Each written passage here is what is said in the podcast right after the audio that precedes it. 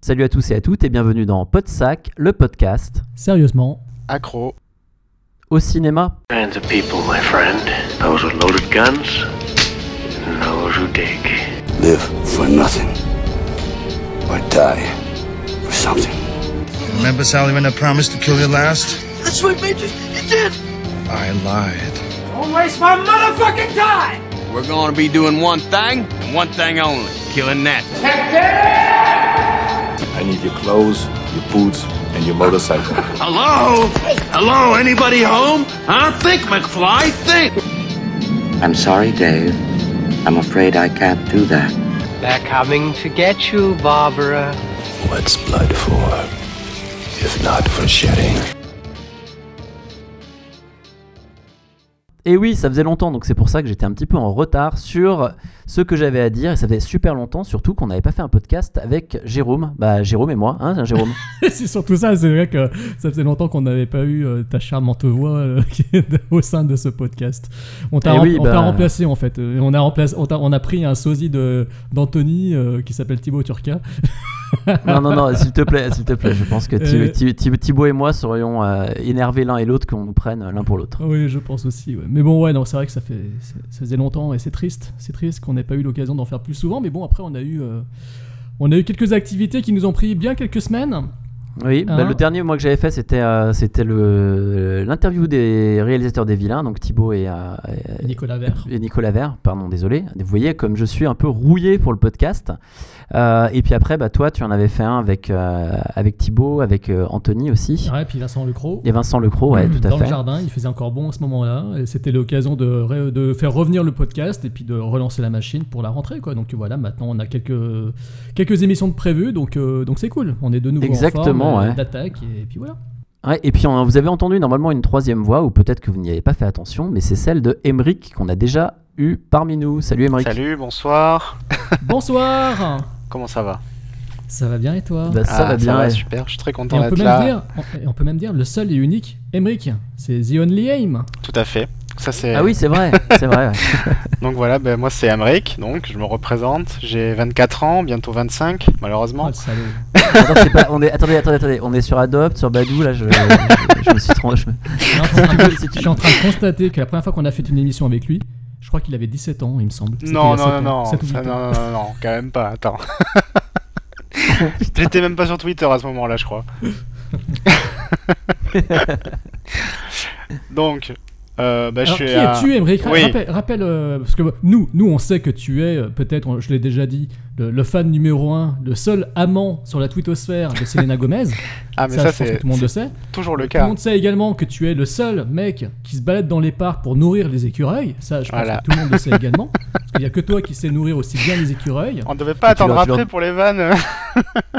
Tu- et tu leur donnes quoi à manger direct. aux écureuils? Des noisettes. Ah, d'accord, Voilà. ok. Pas n'importe lesquelles, les siennes surtout. Ah oui, voilà, bravo.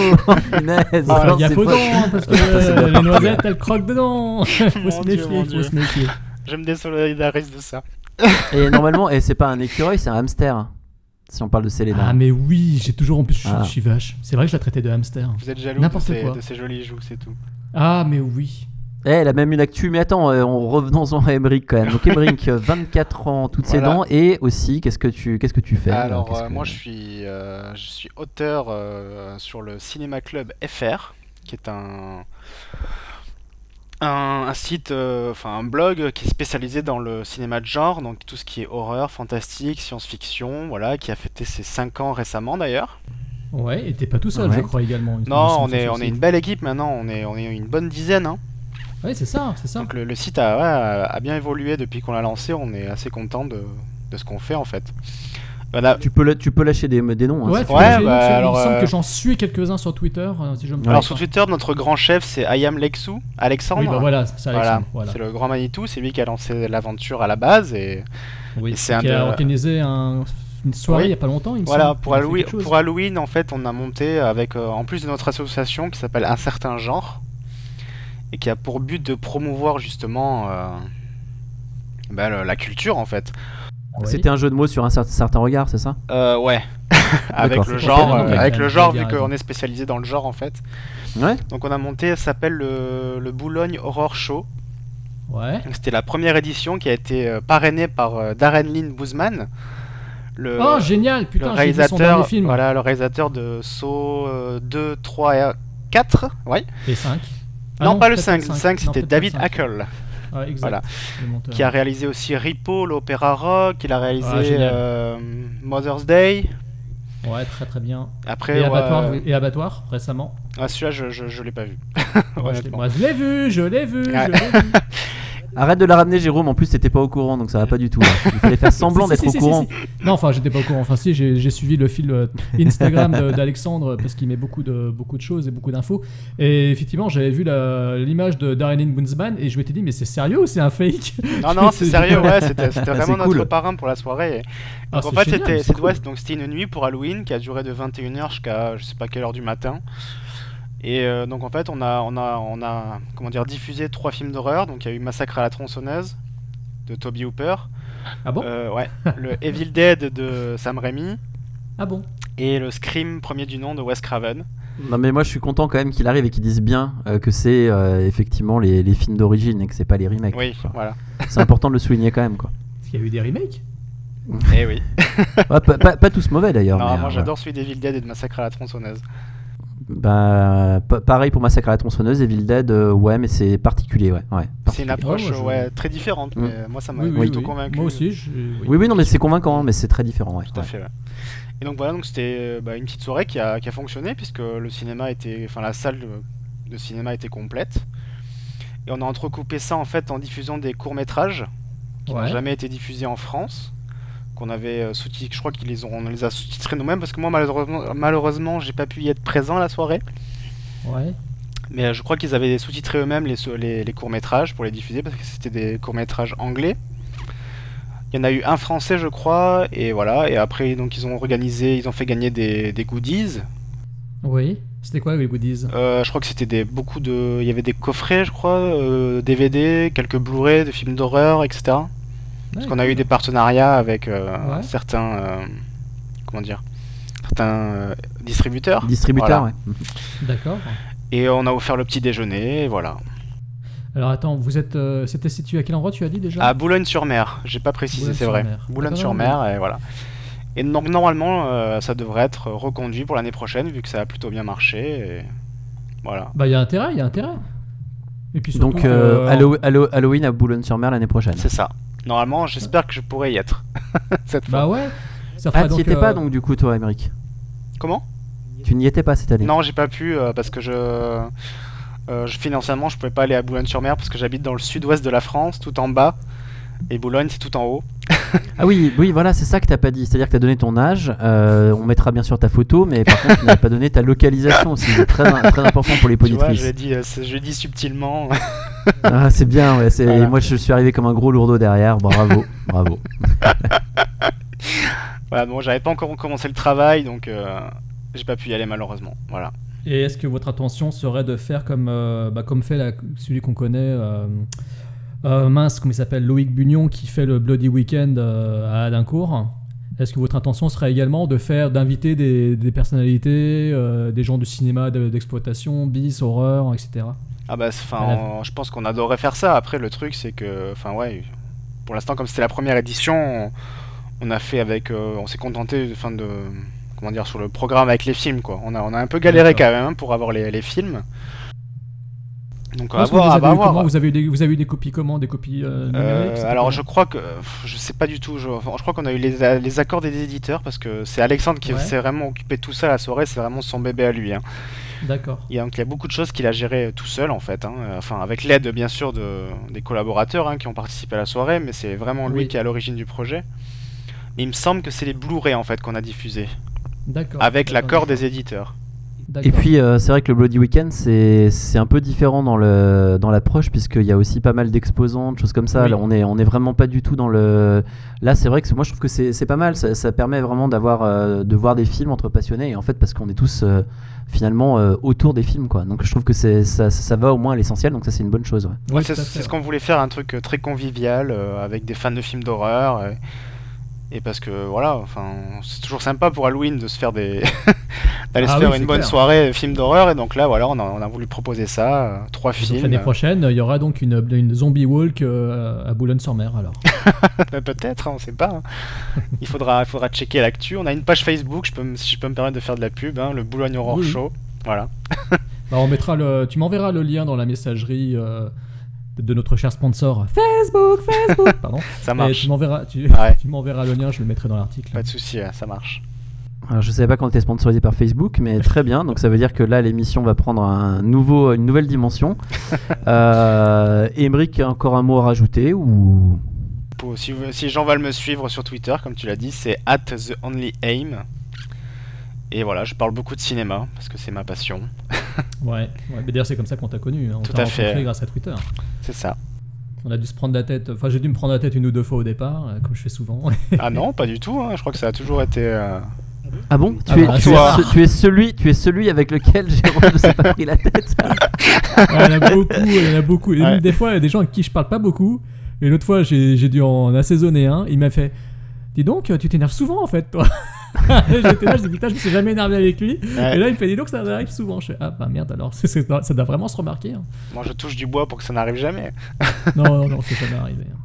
Non, tu n'as pas encore euh, eu le côté soupe au lait de Jérôme. Non, non, non, non, non, non, je ne connais pas ça. Mais par contre, euh, de toute façon, Emmerich, euh, voilà, euh, je- dès qu'il poste des trucs sur, euh, sur euh, Team Nowhere, moi je suis content, quoi. Donc, Oui, c'est vrai, oui. Et puis Emeric, c'est un peu notre invité chouchou. hein, euh, Ah, ça, dire, ça me fait hein, très euh, plaisir. Non, mais c'est vrai, on on tous les était- 3 ans, c'est normal. Ouais. Tous les 3 ans, c'est notre invité.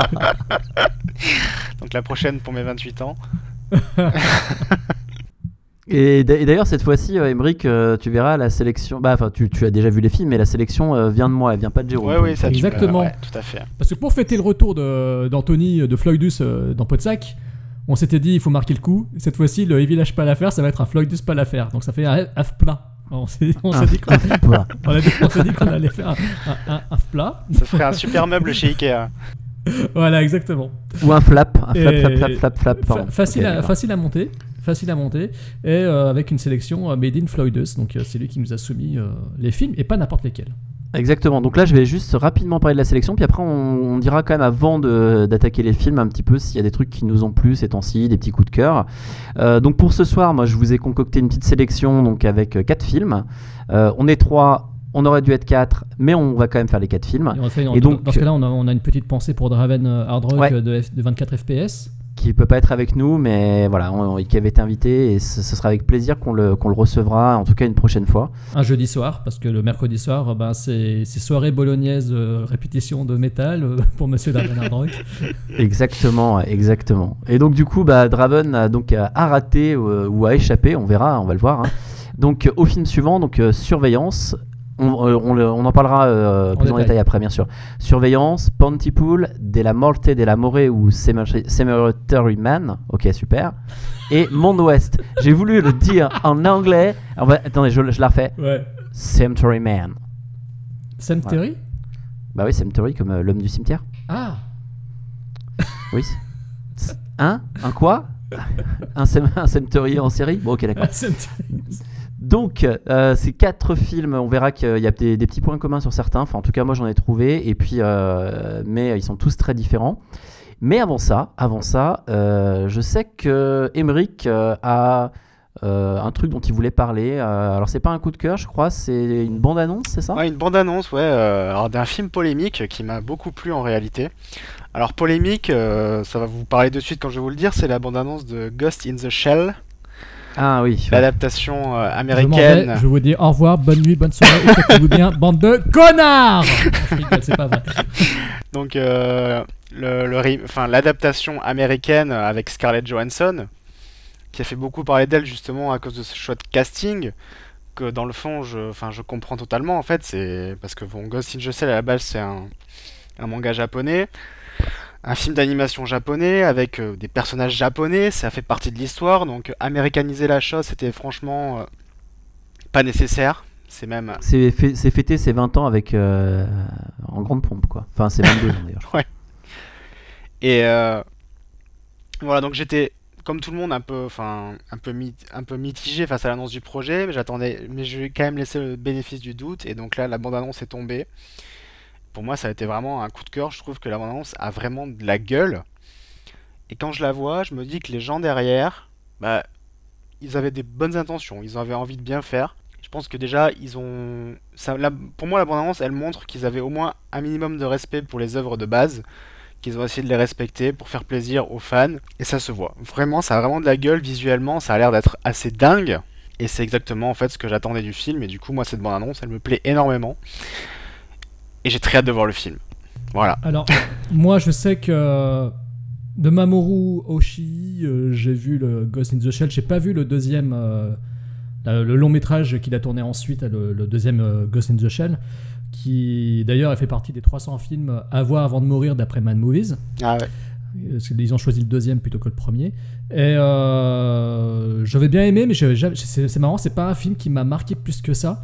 Et par contre, quand il est passé au film live, parce que là ça va être un film live, mais réalisé par quelqu'un d'autre, mais quand il a fait son Avalon, j'ai trouvé le film joli visuellement, mais j'ai trouvé ça d'un chiantissime atroce. C'est insupportable. Et Par contre, euh, visuel, ouais, non, visuellement, comme tu dis, c'est chouette, mais c'est c'est insupportable. Mais pourtant, le film est considéré comme un chef-d'œuvre par tous ces aficionados. Et moi, je sais pas, c'est un truc qui me qui ne m'atteint pas, qui ne me touche pas. C'est un cinéma trop, enfin, ce cinéma-là pour moi est, est trop froid, trop artificiel. Alors peut-être que cette nouvelle version avec ta Scarlett m'enchantera. Je sais pas. En, même temps, que- euh, en, en même temps, on est tous les deux euh, des fans, euh, par exemple, de films comme Amer, etc., qui ne parlent absolument à, très peu de monde. Donc, je peux, enfin, après, je me dis, je laisse, euh, enfin, je peux comprendre que ça puisse tout, enfin, que ça puisse plaire à certaines personnes, mais c'est vrai, comme tu dis, c'est très froid et voilà. Moi, j'ai pas vu la bande-annonce, hein, comme tout le monde sait, je ne regarde jamais pratiquement les bandes-annonces, sauf quand euh, j'arrive trop tôt au cinéma. Euh, c'est pour euh, éviter euh, que ce soit tout spoil ou tout. euh, euh, pour les comédies, ça n'a aucun intérêt parce que on va dire que les, les meilleurs gags souvent sont montrés. Ça. Et puis pour d'autres films, c'est vrai que moi j'ai pas envie de, de connaître l'intrigue ou quoi. Donc c'est vrai que je me documente un minimum, enfin au- vraiment au minimum avant les films et beaucoup plus après en fait. Mais là, en fait, moi, je, je regarde. Normalement, j'essaye d'éviter de voir les bandes annonces aussi, mais là, comme, enfin, le film, la- l'annonce du projet a vraiment fait polémique à cause du cours de, de, de ce choix, enfin, du- d'un casting euh, occidentalisé, en fait. Et puis même que, enfin, sur le papier, l'idée de faire un film Ghost in the Shell, c'était quand même un petit peu, euh, un petit peu risqué, quoi. J'étais vraiment curieux de voir ce qu'ils allaient en faire, quoi. En même temps, ils ont fait déjà des adaptations de plein Japanime, ils ont fait des adaptations de Terraformers, ils ont fait des adaptations de, de, de Gantz en, en version live, donc euh, pourquoi, pourquoi, pourquoi pas Ghost in the Shell? Oui bien sûr, mais là tu t'attaques à, à ce qui est considéré comme un des monuments, tu vois, de l'animation. C'est ça, euh, c'est co- c'est comme Akira, oui. Oui, c'est ça, c'est pareil, c'est pareil. Ça fait partie c'est des, des 3-4 trucs euh, où si tu touches, obligatoirement, tu sais qu'il y en a plein qui vont te tomber sur le, sur le dos. ouais. Mais Akira est plus respecté, le projet du film Akira est a pri- a priori plus respecté que celui de Ghost in the Shell, j'ai l'impression. Il a meilleure presse du moins, quoi. Tu entendras plus d'échos euh, hyper impatients que, que pour euh, Ghost in the Shell. Mais là, en fait, enfin, Ghost in the Shell, c'est surtout le, le whitewashing là qui a, qui, a, qui a beaucoup joué contre le film en fait. Ouais. Mais au final, avec sa bande je trouve que c'est la meilleure réponse qu'il pouvait faire en fait, je trouve. Parce que ça a vraiment de la gueule. Donc je suis très impatient de voir ça.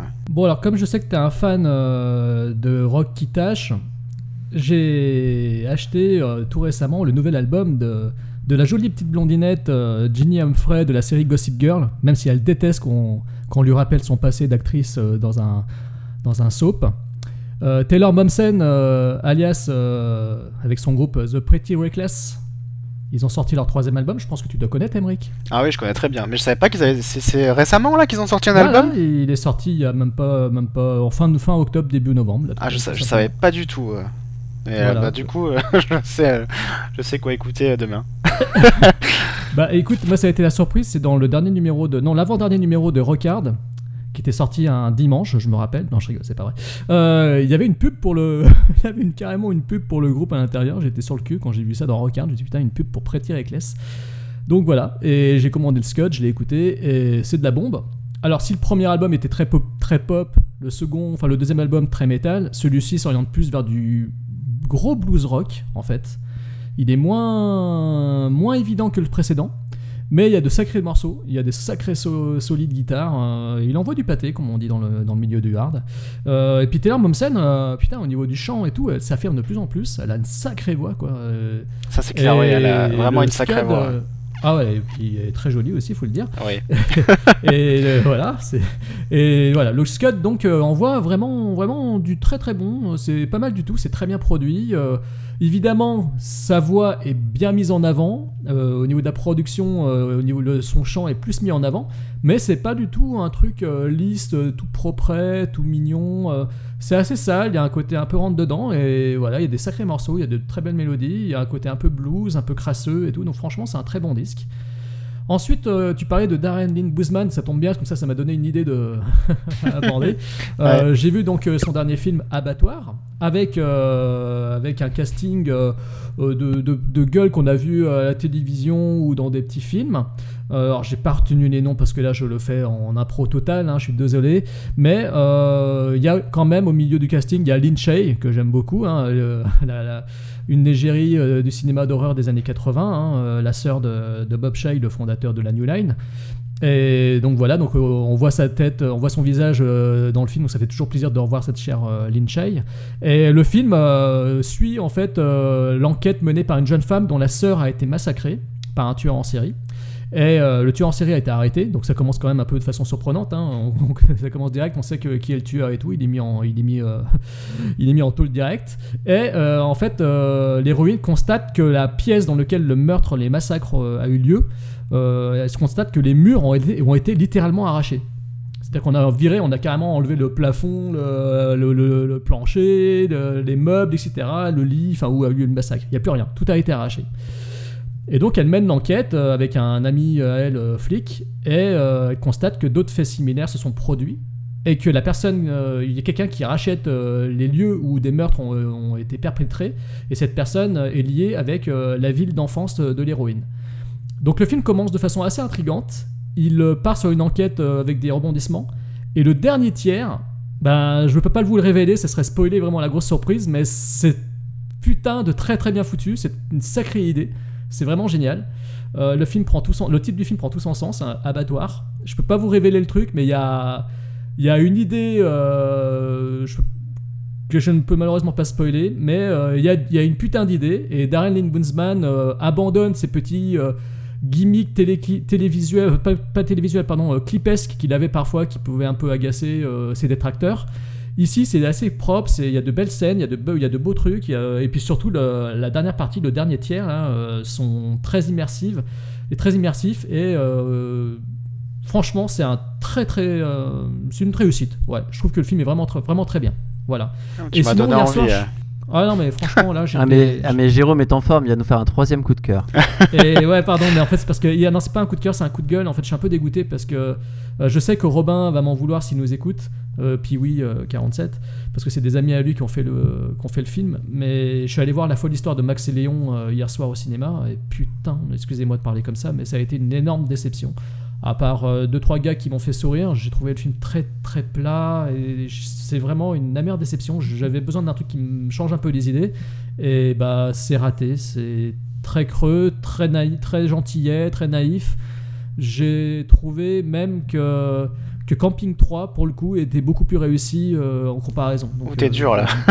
Ouais, je suis dur, mais j'ai plus Mon ri dieu, non mais attends, non 3. mais là... non, Non, moi, mais, je, euh, moi, je, je l'ai bien aimé le film. Alors, je suis d'accord. Enfin, je l'ai bien aimé.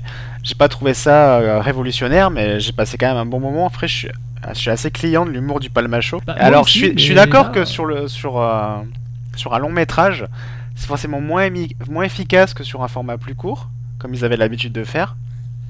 Mais je trouve qu'il y a quand même, une vraie envie de faire, euh, de faire bien, de faire une vraie comédie française populaire en fait. Et euh, Bah, c'est ça ils font ça avec beaucoup d'envie, de vouloir faire un truc populaire. C'est ce côté, euh, venez, on est encore dans une comédie française, il faut absolument que ce soit populaire, donc on va mettre la jolie, la, la jolie petite fille euh, qui va être défendue par les deux héros un peu maladroits. Ça m'a fait penser un peu ces- à ces films que je regarde en ce, que je revois en ce moment pour le délire, euh, les films des Charlots, tu vois, des années 70, euh, qui étaient pareil, qui, avaient le- qui étaient portés par le même. Par un même mouvement qui avait besoin de faire donner des choses un peu plus euh, flower power, plus, euh, plus souriantes. Et je comprends leur intention. C'est juste que le- la naïveté euh, fait que les gags, pour moi, ne sont, bah, sont pas finalement drôles. Quoi. Voilà, c'est tout simplement ça. Voilà. Alors, moi, je me suis quand même tapé quelques bons fous rires devant le film, honnêtement. hein. Mais moi, donc du coup, euh, de mon côté, je suis allé à un concert. Euh, donc euh, il y avait l'ouverture du Hard Rock Café à Lyon. Euh, donc qui a eu lieu il y a euh, deux semaines, un truc comme ça. Et en fait, le premier concert, donc euh, qui avait lieu vendredi dernier. Donc dans ce concert, il y avait deux groupes qui jouaient. Il y avait un premier groupe qui était qui s'appelle Octopus Garden. Alors c'est un groupe que je ne connais pas. je ne trouve pas de traces d'eux sur internet. Et pour cause, en fait, c'est un groupe de reprises très intéressant. En fait, c'est deux gars euh, avec des voix euh, de, de, très belles voix et avec deux guitares sèches euh, et puis à un moment donné une électrique, mais pas de batterie, pas de basse, rien du tout, et qui ont réinterprété bah, certains tubes. Alors, il y avait des trucs un peu rock, il y avait même du Radiohead, mais du Radiohead. donc, quand Radiohead est parti dans l'électro, ils nous ont fait un truc un peu folk là-dessus. C'était vraiment très très chouette. Donc, j'ai trouvé le groupe très sympa. Et surtout, en fait, j'y allais au départ pour aller voir le groupe qui s'appelle Grand Boulevard. Donc, Grand Boulevard. Jérôme connaît parce que dans les membres de Grand Boulevard, il y a euh, Daniel Armand. Donc Daniel Armand, euh, pour ceux qui ne connaîtraient pas, euh, il a fait un projet solo et encore avant ça, il était donc dans le groupe Triste Cire. Alors rien à voir avec Triste Cire pour les personnes, les quelques-uns qui pourraient connaître. Là, on est dans un groupe en fait avec euh, qui fait la, part belle en fait au clavier parce que c'est ils ont un set euh, assez euh, spécial, c'est-à-dire qu'en fait on a les deux claviers qui sont face à face, qui sont aussi les deux chanteurs. Donc Daniel Armand d'un côté et puis de l'autre côté Adrien Chapuis. On a un batteur et puis un guitariste. Donc du coup en termes de, style de musique, eux ils, ils se définissent en dream pop, synth pop apparemment. Enfin bon, il y, a il y a des côtés un petit peu rock euh, dedans. Jérôme me parlait tout à l'heure euh, en off euh, que ils ont pas mal d'influences un peu style Aaron. Alors c'est vraiment très très bien. Je vous conseille d'ailleurs certaines, chansons en fait de, Grand Boulevard, Keep Going ou What's Wrong With Us, qui sont vraiment vraiment top. Par contre, ben, là, je me suis rendu compte, je peux le dire, hein, que leur set n'était pas vraiment au point parce que euh, en live, c'était pas topissime, quoi. C'est-à-dire qu'en fait, autant euh, aller les écouter parce que franchement, ça vaut vraiment l'écoute. euh, si vous aimez le genre, je trouve ça assez génial. Les, deux voix des chanteurs se marient très très bien. La guitare n'est pas très présente, mais elle est un peu atmosphérique à certains moments. Et les claviers sont vraiment vraiment géniaux. Par contre, en live, bon, bah, ils ont arrêté euh, un morceau au bout de 30 secondes au début, puis euh, le, deuxième chanteur, euh, Adrien, Chapuis est revenu. Puis après, à la fin, sur la dernière chanson, ils sont arrêtés en plein milieu. Et puis ils ont dit, ah, bah tiens, le batteur, oui, bah d'habitude il fait ça bien, mais là, il a merdé, et ils ont recommencé. Donc c'était un peu décevant, un mixage un peu foireux. D'ailleurs, à la fin, ils ont dit, bon, bah c'était le premier mixage de telle personne. Bien dommage, je pense qu'ils ils vont, euh, ils vont s'en s'en remettre, ils vont euh, euh, progresser à ce niveau-là parce que je- ça fait pas très longtemps qu'ils sont tous les quatre ensemble, puisque le projet avait commencé, ils n'étaient pas tous ensemble, euh, y a des ils sont greffés au fur et à mesure, mais par contre, ça vaut vraiment le coup de les écouter parce que je trouve qu'ils ont vraiment des hits en puissance dans, leur playlist. Toi, Jérôme, euh, qui les a qu'écoutés en fait, en... donc pas en live, euh, toi, tu t'aimes beaucoup? J'avais acheté leur CD euh, quand il est sorti en support physique. Ouais, parce que bon, euh, Daniel Armand, alias euh, Yannick, euh, c'est quelqu'un que je connais personnellement et donc dont je suis la carrière depuis longtemps. Parce que comme certains savent, j'ai bossé dans la musique et j'ai eu l'occasion de soutenir le groupe et de les programmer quand j'étais programmateur. Donc euh, je connais, euh, je suis ce que fait Yannick depuis très longtemps et euh, j'ai toujours kiffé ce qu'il faisait. Quand il était sous Daniel, Armand, c'était plus dans le style Benjamin Biolay, son trip et c'était sympa. Là, il a muté vers un Benjamin Biolay qui vire sur Aaron. J'aime toujours autant. Sur YouTube, il y a des vidéos de live qu'ils ont faites, qu'ils ont réalisées en studio, qui sont plutôt belles, plutôt réussies. A de sacrés morceaux. Alors, ce que tu dis sur le live. Bon, après, voilà, je sais que des fois, les conditions live, ça peut jouer. euh, L'ambiance dans la salle, je sais qu'à Lyon, c'est particulier, parce que, voilà, pour avoir bossé pour un groupe de rock, je me rappelle que le public lyonnais est un public très attentif, mais qui ne réagit pas forcément. Euh, ça, peut dest- ça peut déstabiliser. Et euh, est-ce que ça vient aussi de la configuration euh, sonore euh, de la salle? Est-ce que c'est- je veux dire, c'est pas une salle de concert en soi? Est-ce qu'ils ont du bon matos? Est-ce qu'au niveau des retours, il n'y avait pas des merdes? Est-ce que les mecs euh, avaient pas de soucis techniques? Ouais, je pense que de- en termes de configuration sonore, c'est pas, c'était pas topissime, mais ça n'aidait pas en fait que le mec au mixage était, à mon avis, euh, vraiment débutant. Par contre, c'est un groupe euh, comme Muse en fait qui euh, joue, mais qui ne joue pas avec le public. C'est-à-dire qu'en fait, il y a eu une vraie différence entre le- les, deux petits jeunes qui étaient avant, qui étaient là et qui mettaient de l'ambiance, qui parlaient avec le public, etc. Alors bien sûr, ils faisaient des reprises, mais en même temps, on voyait une, une, on va dire pas une communion avec le public, mais un vrai échange avec le public.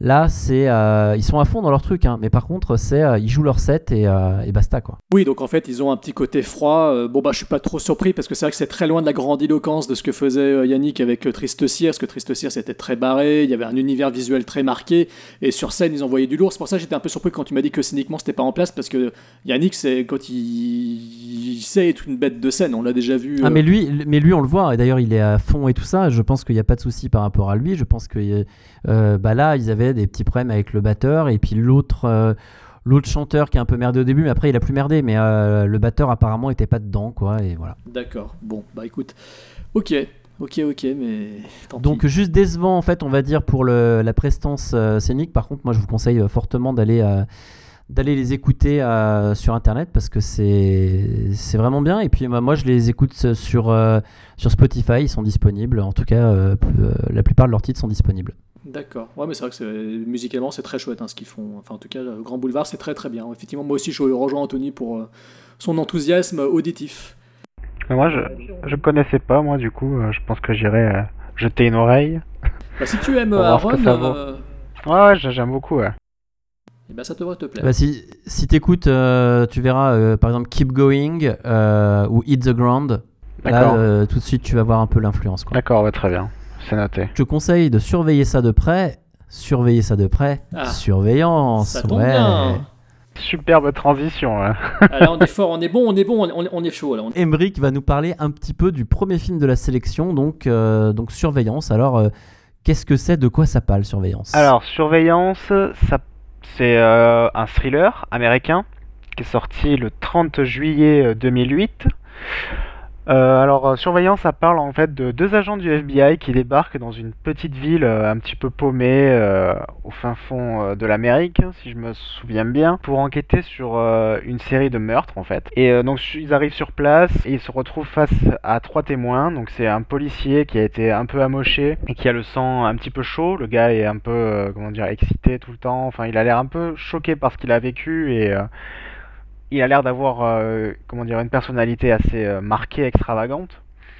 De l'autre côté, il y a une junkie qui est complètement à l'ouest en fait, et une petite fille de 8 ans qui est encore euh, sous le choc de ce qui s'est passé. Et donc en fait le film va retracer l'interrogatoire qui va être mené sur les trois témoins qui vont raconter chacun ce qu'ils ont vécu, leur version des faits en fait. Pour ne pas spoiler, en gros, on va se rendre compte au fur et à mesure que chacun cache un peu la vérité de ce qui s'est vraiment passé. C'est réalisé par Jennifer Chambers Lynch, Oui. qui est la fille de David Lynch. Oh Je connais pas, un petit réalisateur. euh, Alors, il, faut savoir que, il faut savoir que son premier film, Boxing Helena, avec. euh, je crois que c'était avec Sherilyn Fenn et Julian Sands de mémoire, s'était fait défoncer, mais par le public et la critique. Mais quand je dis défoncer, c'était défoncé de chez défoncé.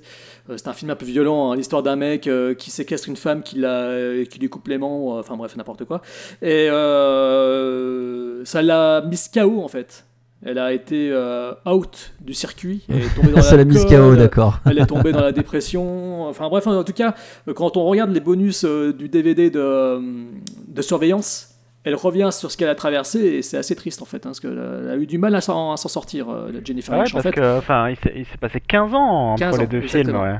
Exactement. 15 ans pour arriver à euh, revenir sur le devant de la scène et aller à Cannes, parce qu'en fait, avant la sortie le 30 juillet 2008 en France, parce qu'aux États-Unis, je crois qu'il est, je suis même pas sûr qu'il soit sorti en salle, euh, il a été projeté à Cannes en mai 2008, euh, quand même. Bon, après, depuis, Jennifer Chambers Lynch a fait euh, quelques autres films et quelques essais à la télévision, et elle a fait malheureusement un film complètement ridicule qui s'appelle Is, euh, tourné avec Ah des ouais, acteurs. ah ouais, j'ai vu, ce- j'ai vu ce truc-là. Oh ouais. là là, tu vois, c'est un nanar euh, de grande classe, je pense.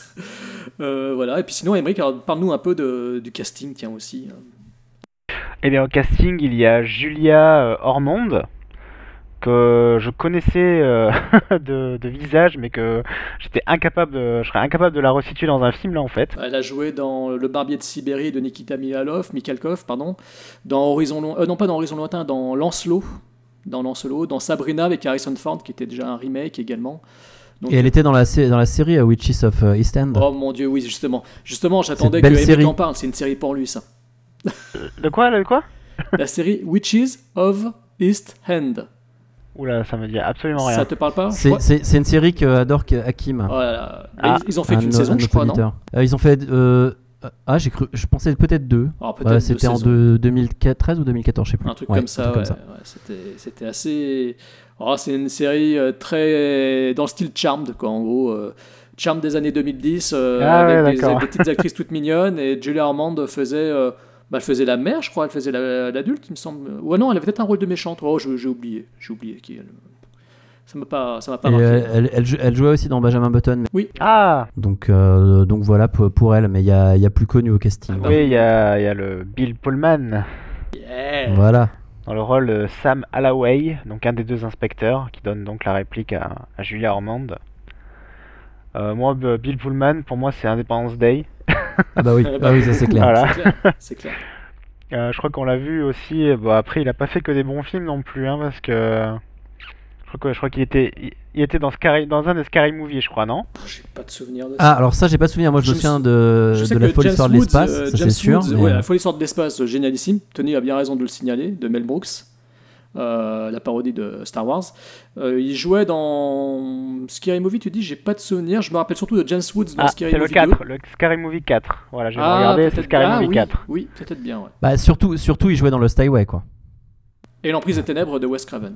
Qui est Oui oui oui oui que Craven. je- que j'ai failli euh, que j'ai failli euh, oublier. Et puis il y a un autre, il y a quelqu'un d'autre au casting aussi qui, qui n'est pas n'importe qui. Tu penses un- à Michael? Ah bah bien sûr. Ah, qui Michael Iron, Ironside Michael Ironside. euh, Oui. Ouais bah oui, euh, Ironside, Michael euh, bah, Ironside, Total Recall et Starship Troopers Ah ouais. par exemple. Ah, c'est oui. un bad guy euh, connu dans Scanners, Total Recall, bah c'est le- voilà, c'est le. Starship. Troopers c'est Ah le, oui, colo- oui, oui, le oui, colonel connard. Et il jouait aussi dans Highlander 2, euh, la séquelle.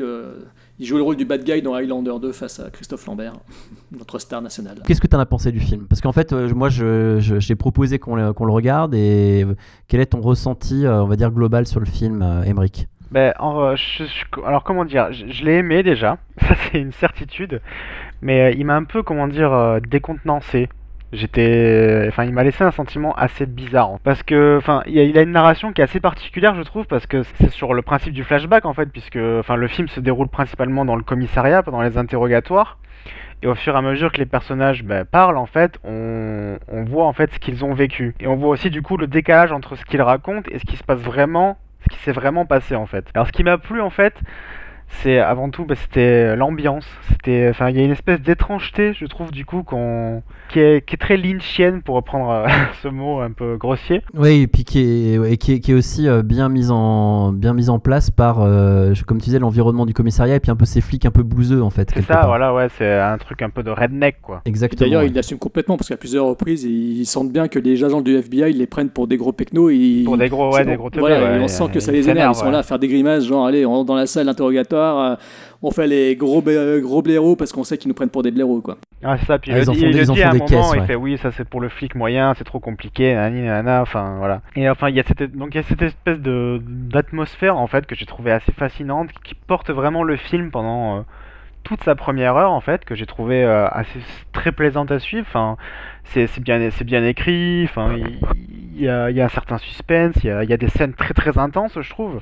Il y a une super utilisation de la chanson de Violent Femmes euh, pendant la scène, la grosse scène clé du, du film. euh, la chanson revient à plusieurs reprises dans le film et je trouve ça juste génial. J'avais complètement oublié en, en regardant le film, j'ai halluciné. Je me suis dit putain, j'avais complètement oublié l'utilisation, l'utilisation de cette chanson qui est une de mes préférées euh, of all time quoi. Puis ça, il y a aussi, euh, comment dire, visuellement, j'ai adoré la, la photo du film, notamment dans, bah, dans les scènes de flashback, tu sais, avec ce côté euh, assez surexposé, en fait. Tu sais, il y a les couleurs très très vives qui démarquent, en fait, avec euh, ce qui se passe dans le commissariat, et j'ai trouvé ça vraiment euh, très beau.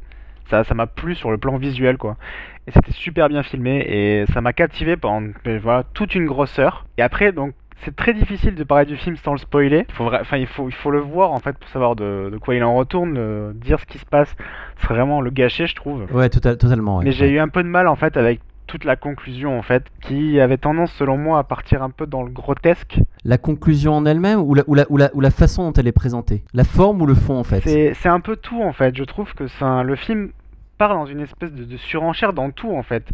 Que ce soit dans le jeu des acteurs, dans la mise en scène et tout ça, je trouve que ça c'est parfois un peu grotesque je sais que ça, se voit que c'est voulu, c'est pour faire un contrepoint avec toute la première partie, etc. Dans l'idée, c'est bien, mais l'exécution m'a un peu dérangé, ça m'a un peu comme on a laissé sur le carreau en fait. Je, je sais pas, Ouais, je, je- savais pas ouais. comment penser, surtout que je l'ai vu que cet après-midi, j'ai pas encore beaucoup de recul dessus. Mais euh, Alors je dois dire, je dois dire que justement c'est c'est ça qui est intéressant parce que bah, Jérôme l'a vu plusieurs fois. D'ailleurs c'est lui qui me l'avait conseillé. hein. Et quand tu revois en fait le film, je pense que oui, c'est un film qui, qui mérite d'être vu plusieurs fois. Ouais. c'est- ouais c'est intéressant parce que euh, bon euh, vous l'a- vous l'avez compris, on va pas on va pas tout révéler, mais effectivement euh, le fait est que les personnages cachent certaines choses, bah, amène à va amener à un renversement de situation sur certains éléments en tout cas. Quoi qu'il en soit en fait quand on quand on le revoit, on voit que finalement tout est assez logique. Il y a des signes, enfin oui, il y a des, il y a des trucs en fait qui. Ça, ça, ça arrive pas comme ça d'un coup. Ça se voit Non, que ça a, exactement. Été, pensé, ça a été pensé, mais. Euh, Et les, dialo- les dialogues eux-mêmes, c'est-à-dire qu'en fait, quand, tu- quand on entend les dialogues, c'est extrêmement intéressant parce que du coup, on peut les percevoir d'une façon quand on le voit pour la première fois, et là, quand on le voit pour une deuxième fois, on comprend tout à fait, en fait, pourquoi est-ce qu'ils disent exactement ces mots-là à tel moment.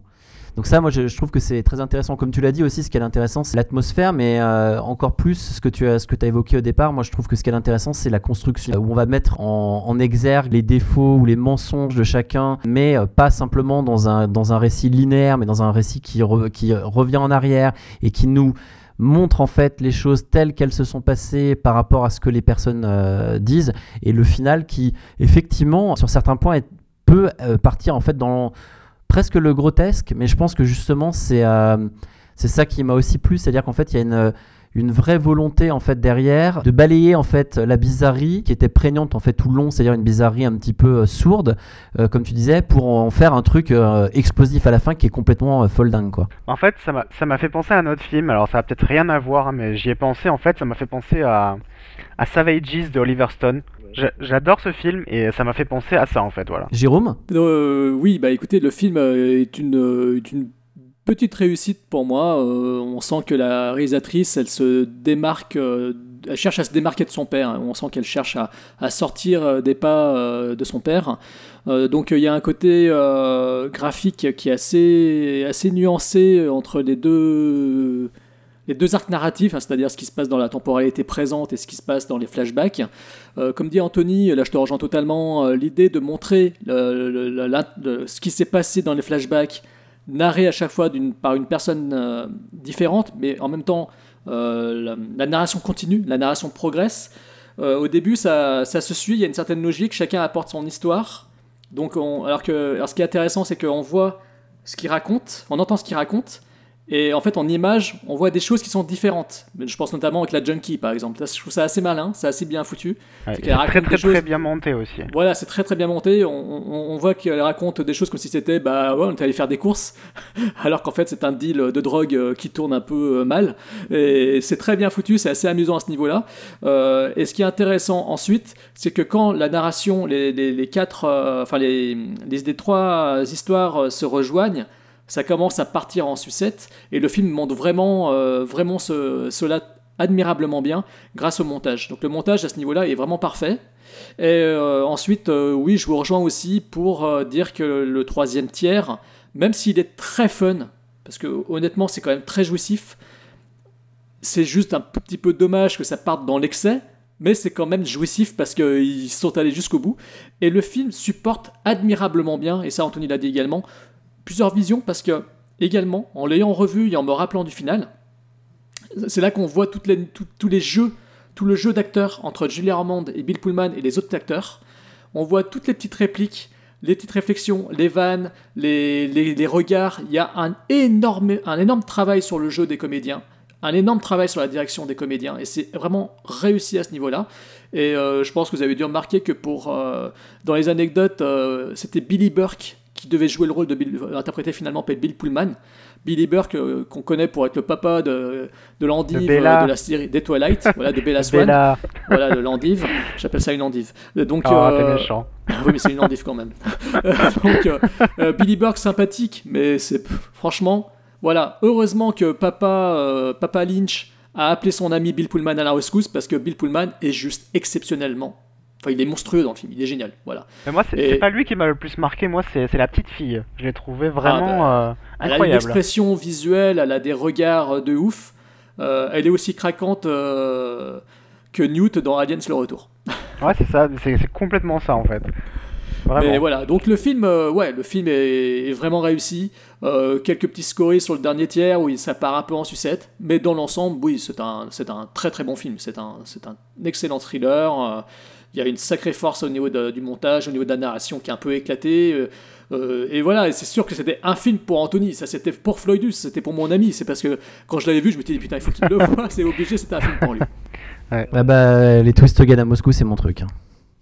Et, et en, et en même temps, on peut pas, enfin si, on peut parler de si, si, hein, oui, si, si, il y a du twist. Si, si, Si, quand même. Mais en fait, en même temps, c'est surtout qu'en fait, on nous envoie sur tellement de pistes euh, que c'est c'est ça que moi j'aime en fait.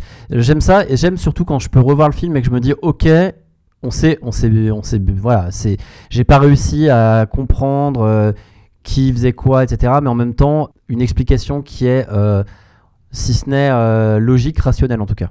Par contre, ce qui est assez amusant, c'est de savoir que selon Jennifer Lynch, le film au, au départ était censé s'intéresser en fait à des sorcières. Waouh. Ah ouais Euh, Ouais, je ouais, con- c'est- alors là, je, là, là, je, Ah, là, je vois pas. Je vois Voilà. pas non plus là. Là, je suis un petit peu sur, le, sur le cul. Euh, mais c'est peut-être pour ça que Julie Armand, euh, on lui avait peut-être vendu le script en lui disant que ça allait parler de sorcières, et elle a été frustrée. Donc, plus- quelques années plus tard, elle s'est dit qu'elle allait jouer dans une série catastrophique sur des sorcières. Et voilà. Ça explique peut-être pourquoi elle a joué dans Witches of East End.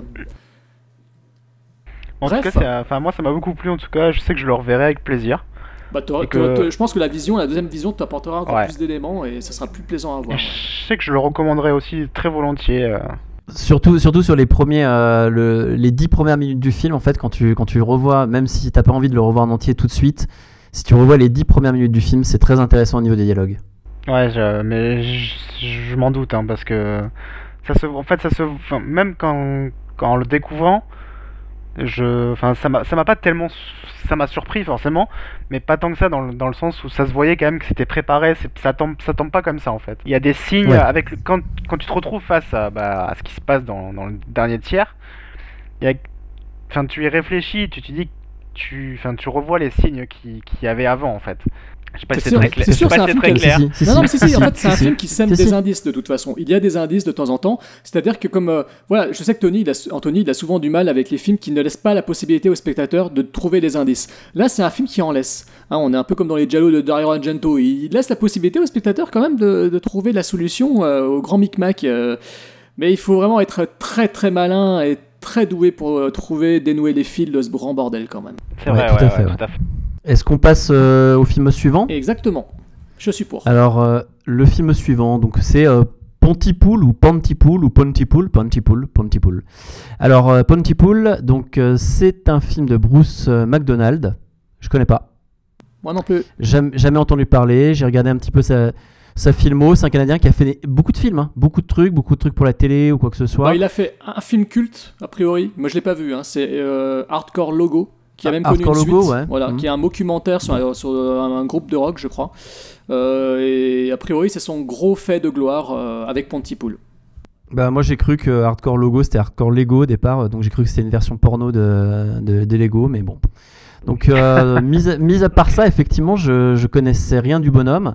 Encore une fois, un film qui m'a été recommandé par Monsieur Evilachimétrie, donc euh, Jérôme. Alors le film, donc euh, on parlera un petit peu des acteurs après. Ça se passe donc dans la ville de Pontypool en Ontario, où on, va retrouver en fait la, une star de, radio euh, nationale un peu déchue, on va dire, qui c'est Grant, Maisie, qui euh, finalement se retrouve à faire euh, de la radio dans une petite ville, donc la ville euh, de Pontypool, c'est-à-dire pas une grande radio, mais vraiment la radio locale. Dans cette radio-là, il y a deux autres personnes, deux filles, Sydney et Laurel.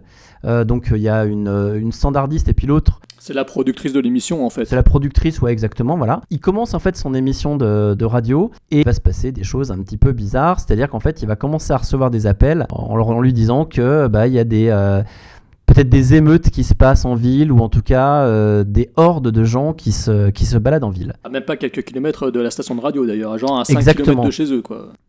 Très très très proches. Qu'en fait, euh, ils sont obligés en fait de rester dans dans le sous-sol de l'émission puisque j'ai oublié de le dire, mais en fait la station de radio elle est sous une église, donc ça fait un peu comme un bunker. euh, c'est un petit peu le, le style. Et donc du coup ils vont rester en fait cloîtrés là avec euh, pour seuls yeux en fait leurs oreilles, c'est-à-dire les appels qu'ils vont avoir de l'extérieur et euh, leur voix pour communiquer avec le reste des personnes, soit à l'extérieur, soit à l'intérieur. Donc dit comme ça, c'est assez particulier. C'est un thriller d'épouvante, on va dire. Je sais pas si on peut dire ça, film d'épouvante, horreur, en tout cas. Dans les rôles euh, principaux, on a l'animateur radio, donc euh, Stephen McHattie. J'ai vu dans sa filmo qu'il est- qu'il avait joué dans Watchmen, qu'il avait joué dans Shoot 'Em Up, donc magnifique.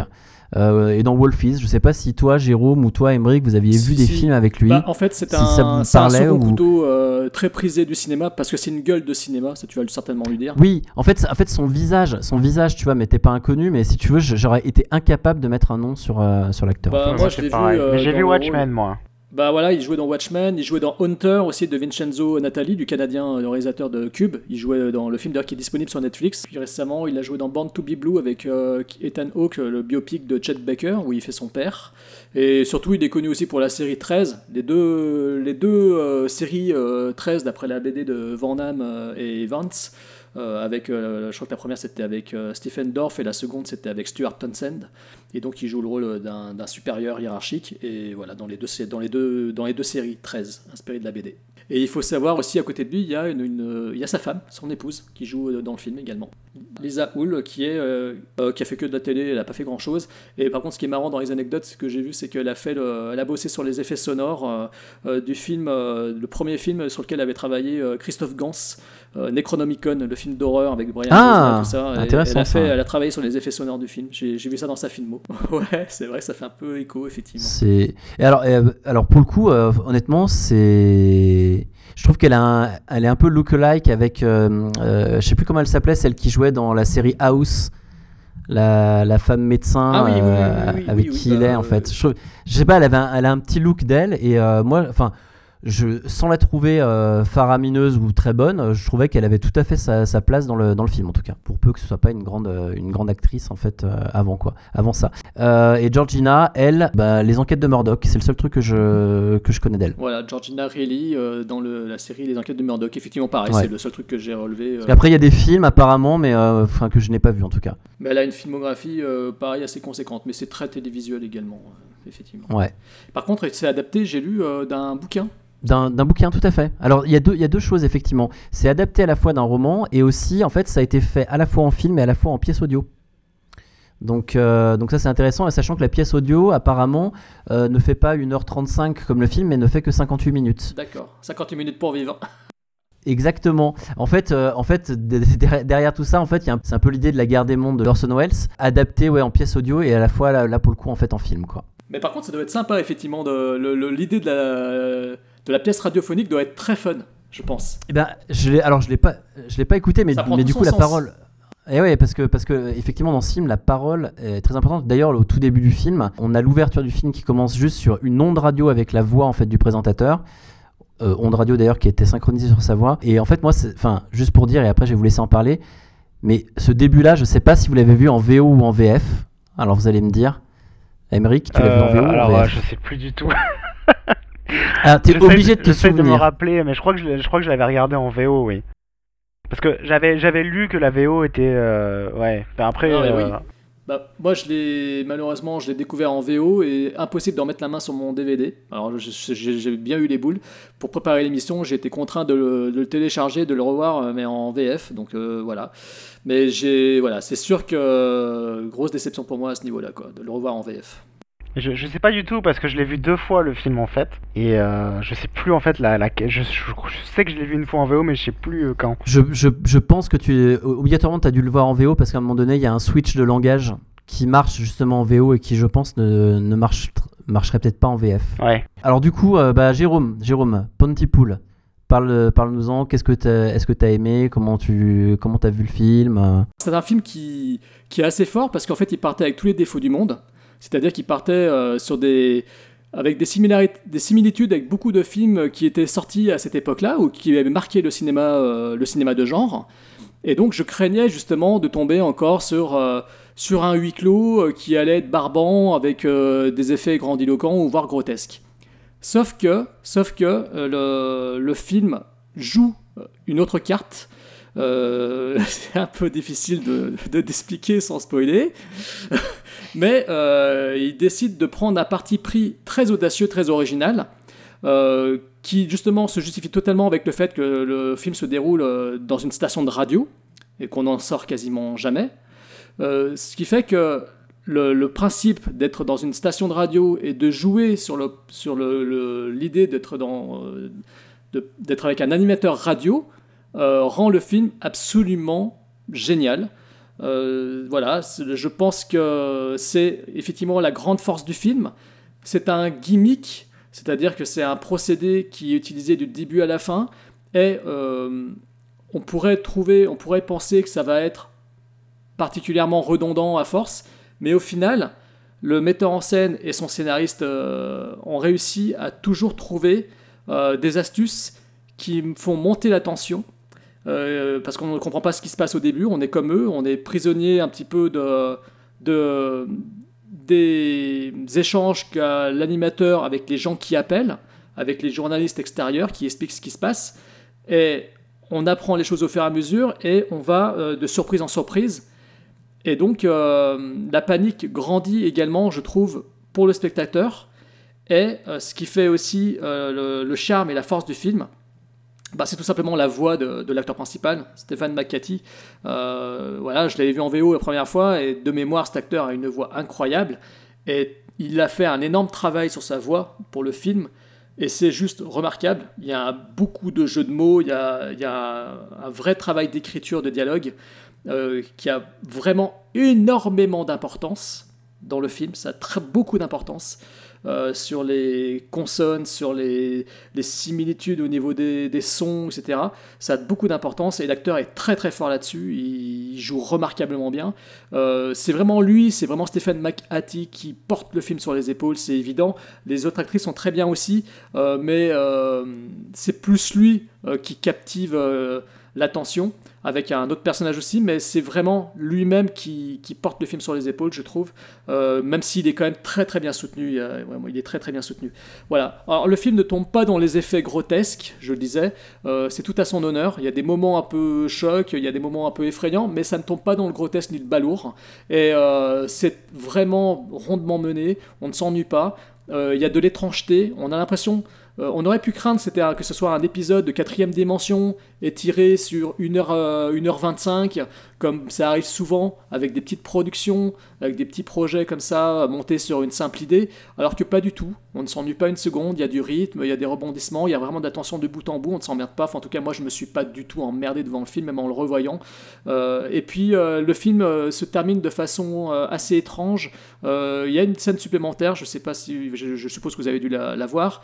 Il y a une scène supplémentaire à la fin du Ouais, moi, générique. je, je crois que je l'ai pas vu. Ah, voilà, bah, il y a une scène supplémentaire à la fin du générique euh, qui est dans le genre étrangeté de l'étrangeté qui bat des records. Je pense qu'il n'y a que le réalisateur et son scénariste qui peuvent donner une solution parce que c'est étrange et c'est voilà, mais c'est une scène qui pourtant est assez belle graphiquement. En plus, je trouve je la trouve assez réussie. Il y a vraiment un énorme travail sur cette scène et c'est pour ça faut que tu la vois, Emmerich, parce on, que on se, on se croirait d'un coup dans Sin City, et, euh, mais c'est très, c'est extrêmement bizarre et Ah oui. moi, je, moi, je, moi, je, je pense, enfin, je pense qu'il faut la voir. Après, euh, moi, je la détache complètement du film, quoi. C'est-à-dire que pour moi, le, le film se suffit en lui-même et cette scène, euh, cette scène, c'est, euh, allez, on va dire comme un petit bonus, mais, mais je, j'ai pas envie de, d'essayer de l'expliquer parce que sinon, euh, Bah, c'est à se demander si c'est pas comme une sorte de, de, de gag radiophonique sérialesque euh, des années 50, euh, des, années Mais je- 40-50. quoi. Ça Mais fait- justement, je, pense- je pense que je pense que si tu veux, c'est un peu le, c'est un peu pour faire un clin d'œil à la guerre des mondes. Mais j'en suis j'en suis même persuadé. Mais c'est juste que du coup, euh, bah, ça se détache du film. ça, Ça, se détache du ça se film. détache du film. Donc c'est bon,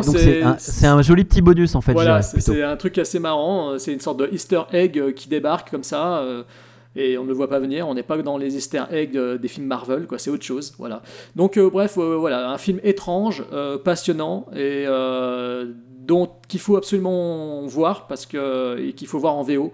Voilà, je vous incite, je vous incite à vous ruer dessus dès que possible. voilà, je vous incite à le voir. Et avant de laisser la parole à Emmerich, surtout, moi c'est un conseil que je vous donne ne regardez pas la bande-annonce. J'ai Ouais. aucun souvenir d'un annonce. Elle spoil les trucs. Ah, bah, De toute façon, j'imagine qu'elle spoil, euh, elle spoil comme moi tout à l'heure, j'ai failli spoiler. euh, elle spoil le, le- le principe, j'imagine. Oui, Mais oui, pas- tout à, tout à pas, fait. pas tant que ça en fait, mais parce que Ah, il me semblait- l'a- il me semblait vu à l'époque la bande annonce en fait. Ah d'accord. Alors en bah fait, écoute. euh, voilà, en fait, le film, moi, je l'ai découvert euh, donc à l'époque où Allociné était encore un, un site fréquentable et qui faisait des bonnes émissions. Il y avait euh, Direct ou DVD. Je sais pas si vous connaissez Direct ou DVD. Cette émission de merde euh, où il y avait un gars qui disait tout le temps en préambule euh, Oui, euh, les films, faut les acheter, il faut pas les télécharger. Oui, Puis bon, il, faisait voilà. des gags, il faisait des gags à chaque intro d'émission et à chaque Oui, intro bon. d'émission, il faisait son laïus euh, là-dessus. c'est c'est un, peu- c'est un peu ça, comme ouais. Podsac qui fait des gags euh, un peu éculés. euh, Exactement. Non, mais Ah, lui, c'est pire parce qu'en fait, déjà, quand on achète. Moi, j'achète. enfin, tout le monde le sait, j'ai une grosse euh, médiathèque chez moi. Euh, quand tu achètes des DVD, des Blu-ray, tu as déjà le, le message qui arrive chaque fois et que tu peux pas virer. Euh, il est interdit de pirater les films. Tu te dis, mais oh, connard, j'ai acheté le film. Alors arrête de me casser les couilles avec ça. Et lui, bah, C'est clair, t'as envie de le télécharger juste comme Bah, juste, force, juste pour le truc. envie- tu dis, ouais, c'est C'est bon. pas faux. Tu, tu C'est dis vrai, au moins ça. je le télécharge, j'ai pas ce message de merde quoi. C'est hallucinant quoi. Ils ont ils ont toujours rien compris pour ça. Voilà, et puis lui il disait toujours euh, oui parce que vrai. si tu télécharges le film c'est comme si tu euh, euh, volais le sac de ta petite sœur, c'est comme si tu allais manger les bonbons du supermarché à côté de ta grand-mère, enfin c'est des, des trucs comme ça mais Ouais, c'était un bon, lourdingue. C'était Et pas en mieux, fait- mais après, ce que j'aimais en fait, bah, c'est que du coup, quand même, ils présentaient des films qui passaient en général assez inaperçus en fait, et qui sortaient directement en vidéo et qui avaient beaucoup de, comment dire, qui étaient pas spécialement reconnus justement à cause de, bah, de, leur statut en fait de direct ou DVD quoi. J'aimais l'émission pour ça parce que des fois en fait il y avait, quand même de, belles pépites dedans l'émission. Donc je regardais souvent. Et donc euh, bah, ils avaient montré la bande annonce de Pontypool et j'étais bon. C'était à une époque où j'étais euh, beaucoup plus jeune et où j'étais euh, très focalisé sur euh, bah, justement sur les effets. Moi j'ai- j'aimais beaucoup quand ça saignait, beaucoup dans les films, tout ça. Et la bande-annonce m'avait vraiment alléché et j'avais voulu euh, me lancer dans le film. Et j'étais passé mais complètement à côté. Enfin, je, l'avais vraiment détesté. Et c'est pour ça que là, quand tu l'as proposé du coup pour le revoir, je, bah, je me suis dit que c'était le, le- le- l'occasion parfaite pour le revoir maintenant, euh, plus âgé, avec le recul. euh, maintenant que moi, je, je, re- je regarde pas juste les effets gore dans les films. euh, je m'intéresse euh, bah, à tout ce qu'il y a autour, quoi. Mais euh, bah, malheureusement, ça n'a pas fonctionné beaucoup mieux la, la seconde fois. En fait, j'aime pas du tout ce film. Parce que, comme tu. C'est enfin, c'est marrant que tu dises qu'il existe justement une version audio du film.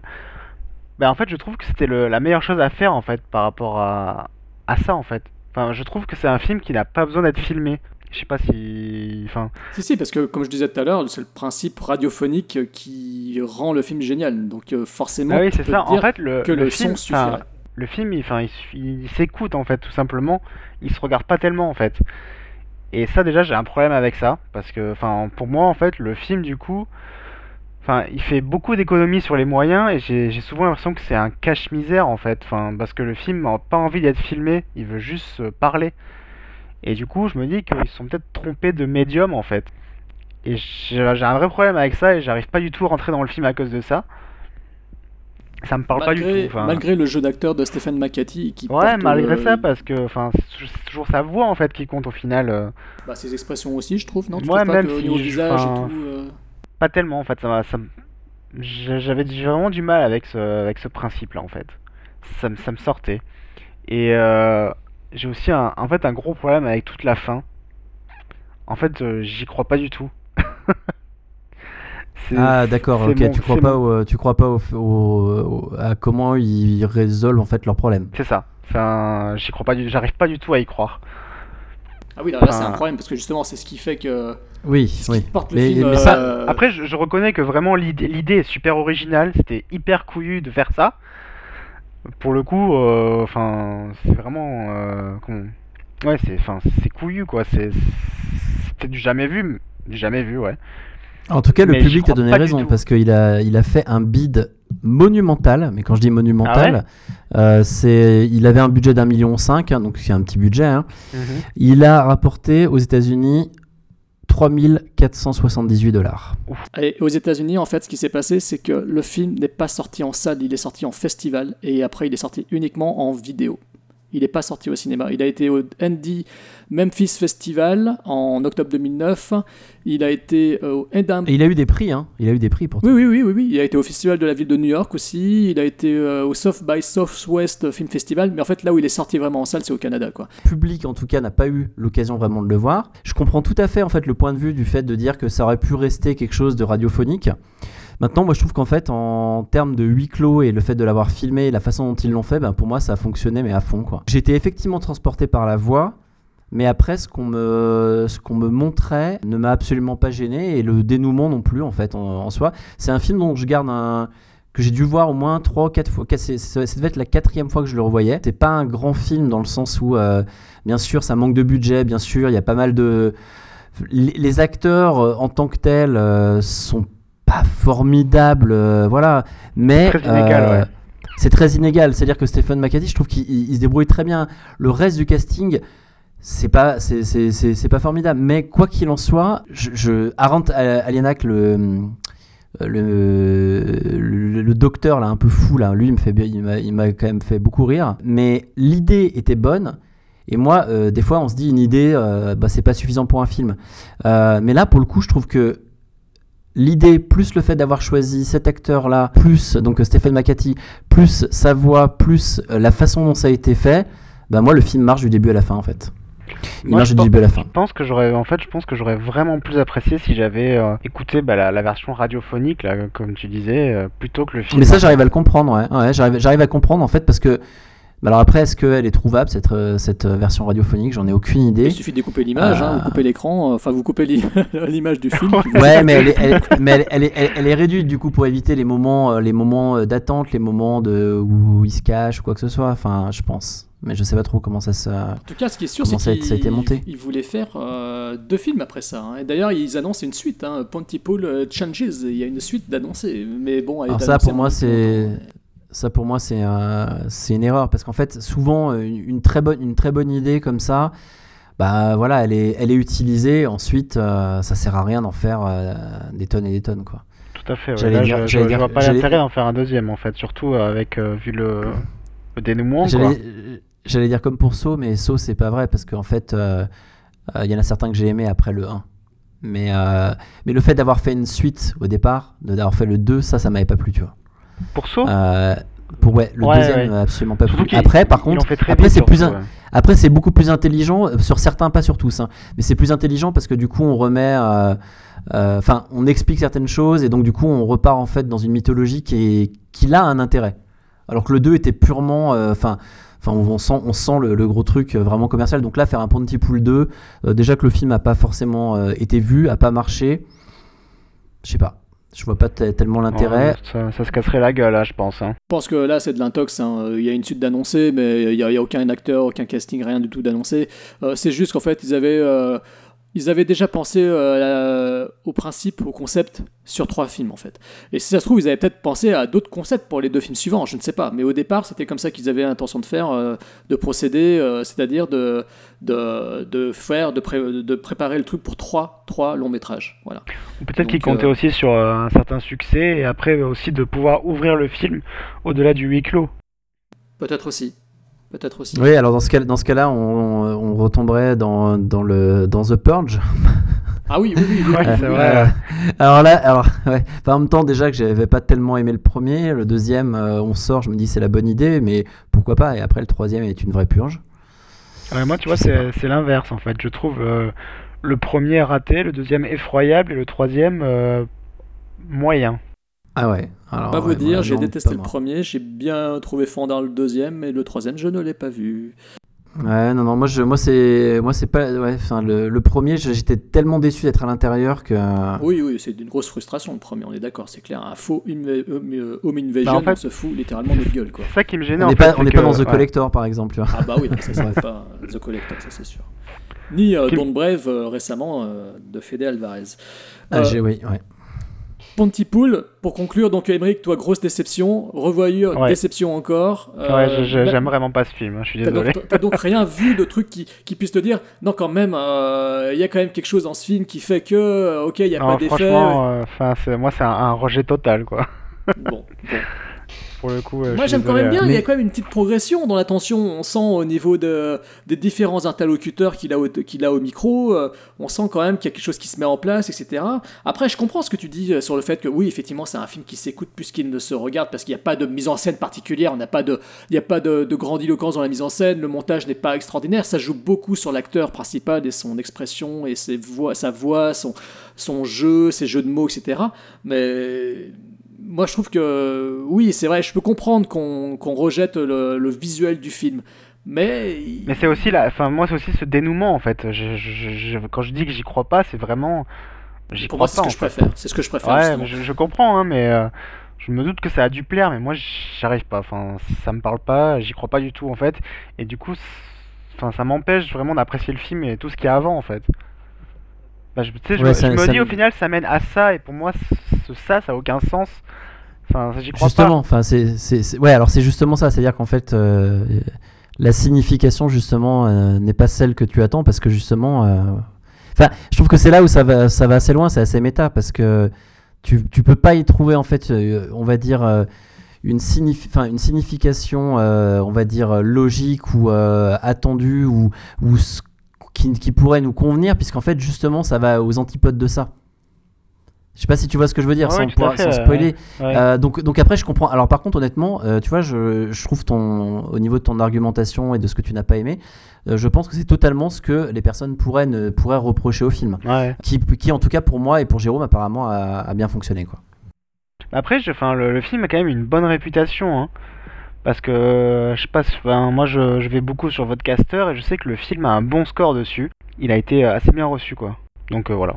c'est un film concept hein, et comme beaucoup de films concept ça, se- ça fonctionne ou ça fonctionne pas. Voilà, c'est pas le premier film concept de l'histoire du cinéma. Et c'est casse-gueule, c'est un risque, c'est une prise de risque.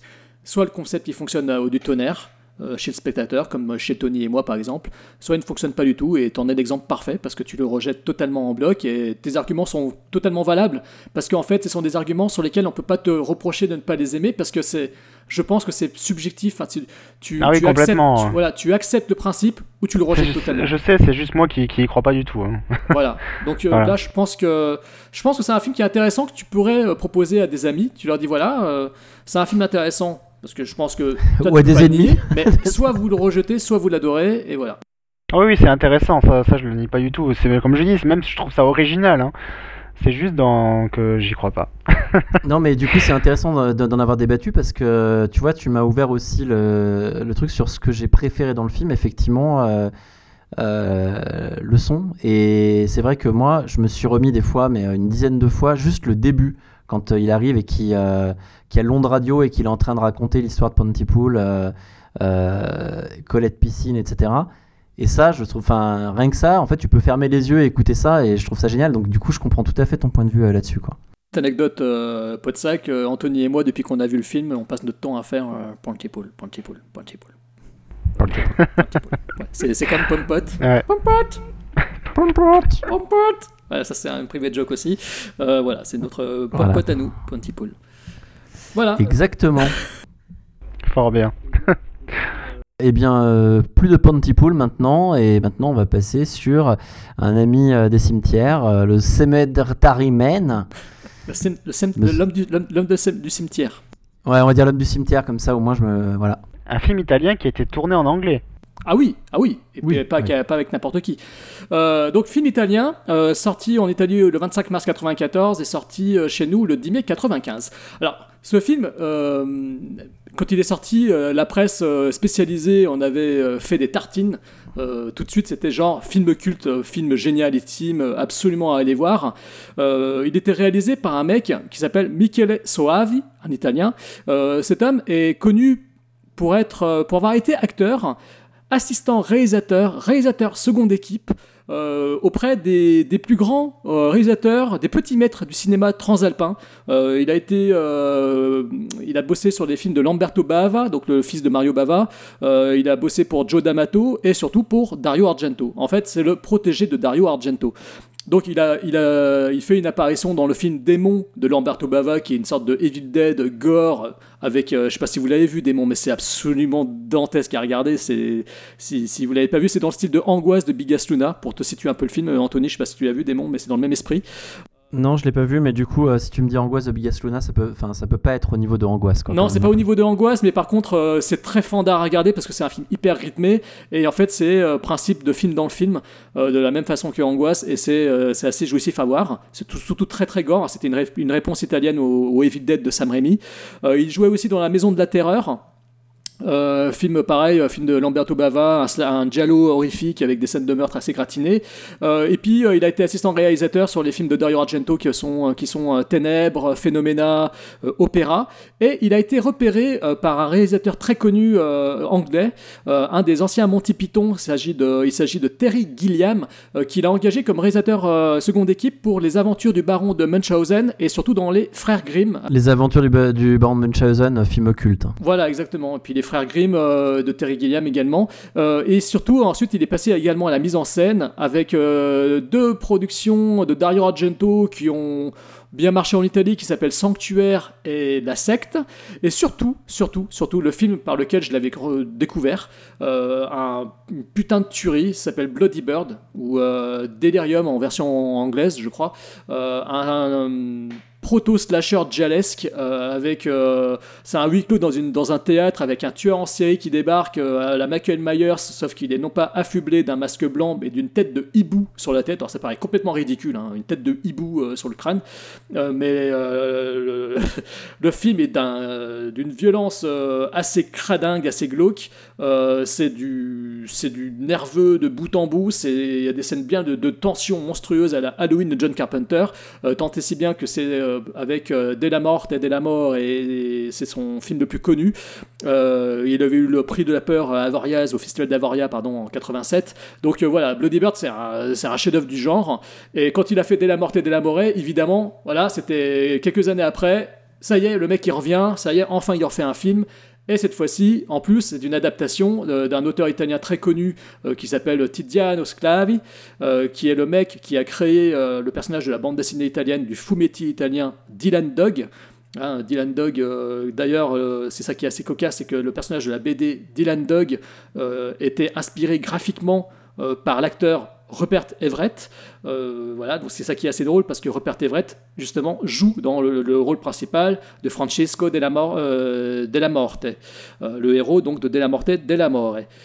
Voilà, alors de quoi euh, parle le film? Euh, C'est tout simplement euh, l'histoire d'un, gardien de cimetière, hein, interprété donc par Rupert Everett, qui, qui voilà, la particularité, de, d'à chaque fois devoir faire un peu le ménage à la nuit tombée, c'est-à-dire qu'avec son acolyte, ils doivent zigouiller tous les morts qui sortent de leur tombe après avoir passé quelques jours sous terre. Voilà, il y a un délai. 7 jours exactement. Voilà, 7 jours sous terre, voilà. Au bout de 7 jours, les cadavres ils sortent. Et donc, Rupert Everett, hein, dès la mort, il doit leur tirer une balle dans la tête pour les, pour les réenterrer. Euh, et son acolyte, c'est euh, Nyagi. Euh, il s'appelle Nyagi, le personnage, parce qu'il ne fait que dire Nya, Nya, Nya. Euh, il est interprété par quelqu'un de- d'extrêmement connu euh, par les gens comme moi qui ont, qui ont écouté et qui ont écumé la scène alternative française des années 80. C'est-à-dire que c'est François Hadji Lazaro, très connu pour avoir été l'une de- des têtes de file du courant alternatif du rock français dans les années 80. hein, C'est-à-dire cette grande période où il y avait les Ludwig von 88, Mano Negra, Vampire, l'espace, euh, euh, satellite, euh, et- etc. Et j'en passe des vertes et des pas mûres. Et il était connu pour avoir fondé Boucherie Productions. Hein, C'était bien avant la Team Nowhere, mon cher Emmerich. hein. C'était Ouais. les ancêtres en fait de, de la Team Nowhere. Voilà, plein de groupes de rock français, punk, inspirés de la chanson, des, de, de chansons françaises. Donc il avait fondé, il était le chanteur du groupe Les Garçons Bouchés et également euh, du groupe Pigalle. Donc euh, François Hadji Lazaro euh, est connu surtout pour ça et aussi pour euh, faire des apparitions dans les films de ses potes parce que c'est une gueule quand même euh, incroyable, euh, notamment dans les films de Jean-Pierre Jeunet. Et c'est très bizarre parce que ça veut dire que dans, quand, dans les groupes, en fait, ils faisaient pas que nia, nia. Non, exactement, non, non, non, pas du tout. et ensuite, euh, auprès d'eux, on trouve également la sublimissime euh, bombasse italienne qui était une mannequin, Oh là là, elle, Anna est, elle est Falchi, magnifique. euh, qui ouais. m'a valu bien des branlettes, euh, je vous le cache pas, euh, quand j'étais ado. quand j'étais ado. Clair, au parce moins. que voilà, euh, souvenir de branlette parce que euh, elle avait fait la couverture de, de la bien avant que Frédéric Becbeder euh, Becbeder ou Becbeder reprenne le titre lui, elle avait fait la couverture d'un du numéro 1 ou du numéro 2 de lui et forcément je l'avais acheté et vous trouvez les photos euh, sur Google, hein, vous tapez Anne Falki euh, lui euh, ou- voilà et les photos sont cultes dans tous les Mais, sens du mais, terme, mais- cultes. même pas, Je suis en train d'aller voir, ça, là. hein. Bah, Même vous pouvez aller ça, les voir. hein, je vous dis pas euh, l'état du magazine quand j'étais ado. Euh, voilà. Vous regardez juste le film et vous, avez- vous la voyez euh, sous toutes les coutures. hein. Voilà exactement. C'est vrai. ouais. Et euh, ce qui est assez marrant, c'est que face à elle, on a le- cet acteur dandy, euh, dandy gay euh, anglais euh, génialissime, Rupert Everett, euh, que tout le monde connaît euh, pour son humour, son flegme euh, britannique et sa classe et son style. L'acteur que l'on connaît pour le mariage de mon meilleur ami, notamment et surtout peut-être pour son rôle hilarant face à Julia Roberts. Il a joué pour Robert Altman, il a joué, il fait la, voix du prince charmant dans la série des Shrek. Enfin, c'est un acteur, c'est une gueule. il a joué dans d'innombrables films. voilà, voilà. Et puis surtout, je vous conseille aussi euh, ses biopics. Enfin, pas ses biopics, ses biographies. Il fait des, bouquins tous les, je sais pas quand même, tous les 10 ans. Euh, dont le dernier, euh, dans un des derniers en date, c'était euh, Tapis rouge et peau de banane, qui est absolument hilarant à lire où il parle de ses relations tumultueuses avec ses amants ou avec ses femmes aussi avec qui il a été. Euh, il a été très proche de Madonna. euh, par exemple, c'est un très très proche ami de Madonna et il raconte des choses euh, sur sa relation avec elle qui sont absolument hilarantes. Et puis voilà, enfin c'est un mec génial. il a un style, il est très intelligent. Enfin bref, voilà, donc c'est quelqu'un de vraiment formidable. Et il porte le film de bout en bout.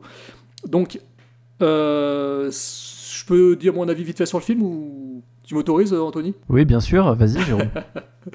donc c'est un film, en fait, première fois que je l'ai vu, ça a été une grosse déception. Ça n'a pas été pour moi le choc euh, que, que- attendu parce que je pense que, comme bien souvent ça, m'arrive euh, avec moi, c'est quand on me survend un truc, euh, bah, euh, au final ça ne passe pas. Donc c'est un film que j'avais trouvé sympa à regarder, mais j'en étais pas sorti avec le grand sourire. J'avais trouvé ça fun, des moments un peu gore, mais sans non plus tomber dans l'extase. quoi. J'étais un peu frustré, voilà.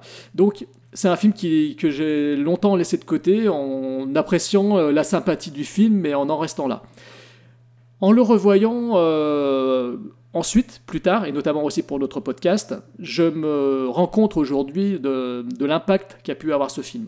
Euh, un impact certain parce que c'était une période parce que maintenant je connais bien le cinéma italien de genre, notamment le cinéma d'horreur italien, euh, je le fréquente beaucoup, et je me rends compte que ce film a eu un impact certain, parce que le cinéma italien à cette époque-là était quand même plutôt moribond, Argento ne faisait plus rien de terrible. Euh, il a des défenseurs, certains, qui, certains défenseurs m'insulteront s'ils m'entendent, mais voilà, euh, ces derniers faits de gloire, ils étaient lointains, et voilà, et puis face à, euh, face à Argento, les autres faisaient rien du tout, c'est la télévision, c'est Berlusconi qui prenait le devant, bref, le, cinéma italien n'était pas spécialement très glorieux. Et donc, euh, je comprends que dès la mort et dès la mort, et quand il, est, sorti, je comprends que ça a été un électrochoc. C'était un peu un renouveau euh, du cinéma italien. Et en plus porté par quelqu'un qui faisait partie de la, de jeune avant-garde, euh, des jeunes espoirs des années 80. Le film est finalement réjouissant parce que c'est un film qui est rythmé, euh, même si il joue sur euh, euh, des, scénettes cocasses, et zombiesques qui reviennent à intervalles réguliers. Mais c'est un film qui, qui est plein de dynamisme, plein de sympathie et qui met en place un duo de personnages, un duo d'acteurs hyper attachants. Rupert Everett et François Hadji Lazaro, ils sont très attachants. Et le film ensuite bascule dans une, dans une étrangeté certaine.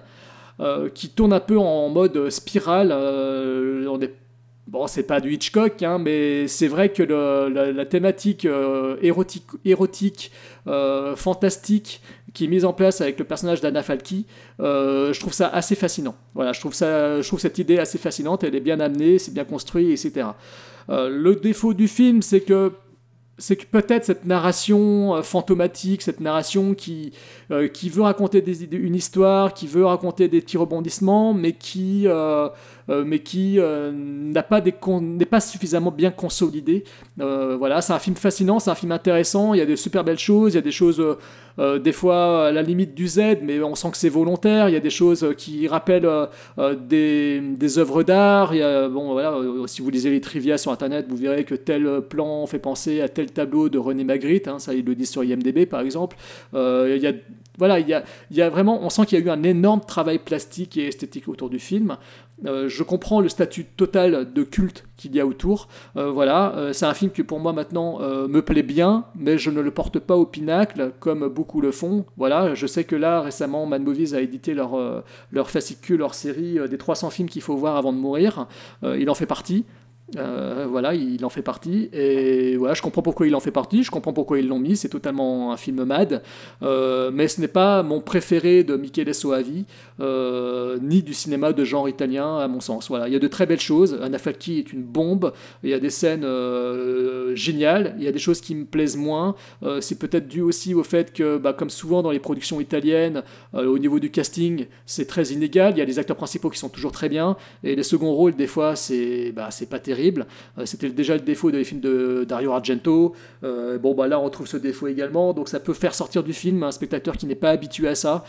Donc voilà. Voilà en gros ce que je peux vous dire comme avis. Euh, certains vont me détester pour avoir dit ça, mais voilà, c'est un film que j'aime bien, mais je voilà, j'en fais pas, j'en ferai pas des, des, tonnes, des tonnes dessus. À vous les studios, mes chers amis. Emeric, tu veux prendre la parole peut-être? Bah, Pourquoi pas, oui. Alors déjà moi j'ai un rapport assez particulier avec le cinéma italien, comme ça, enfin de genre italien, c'est que je le connais pas du tout en fait.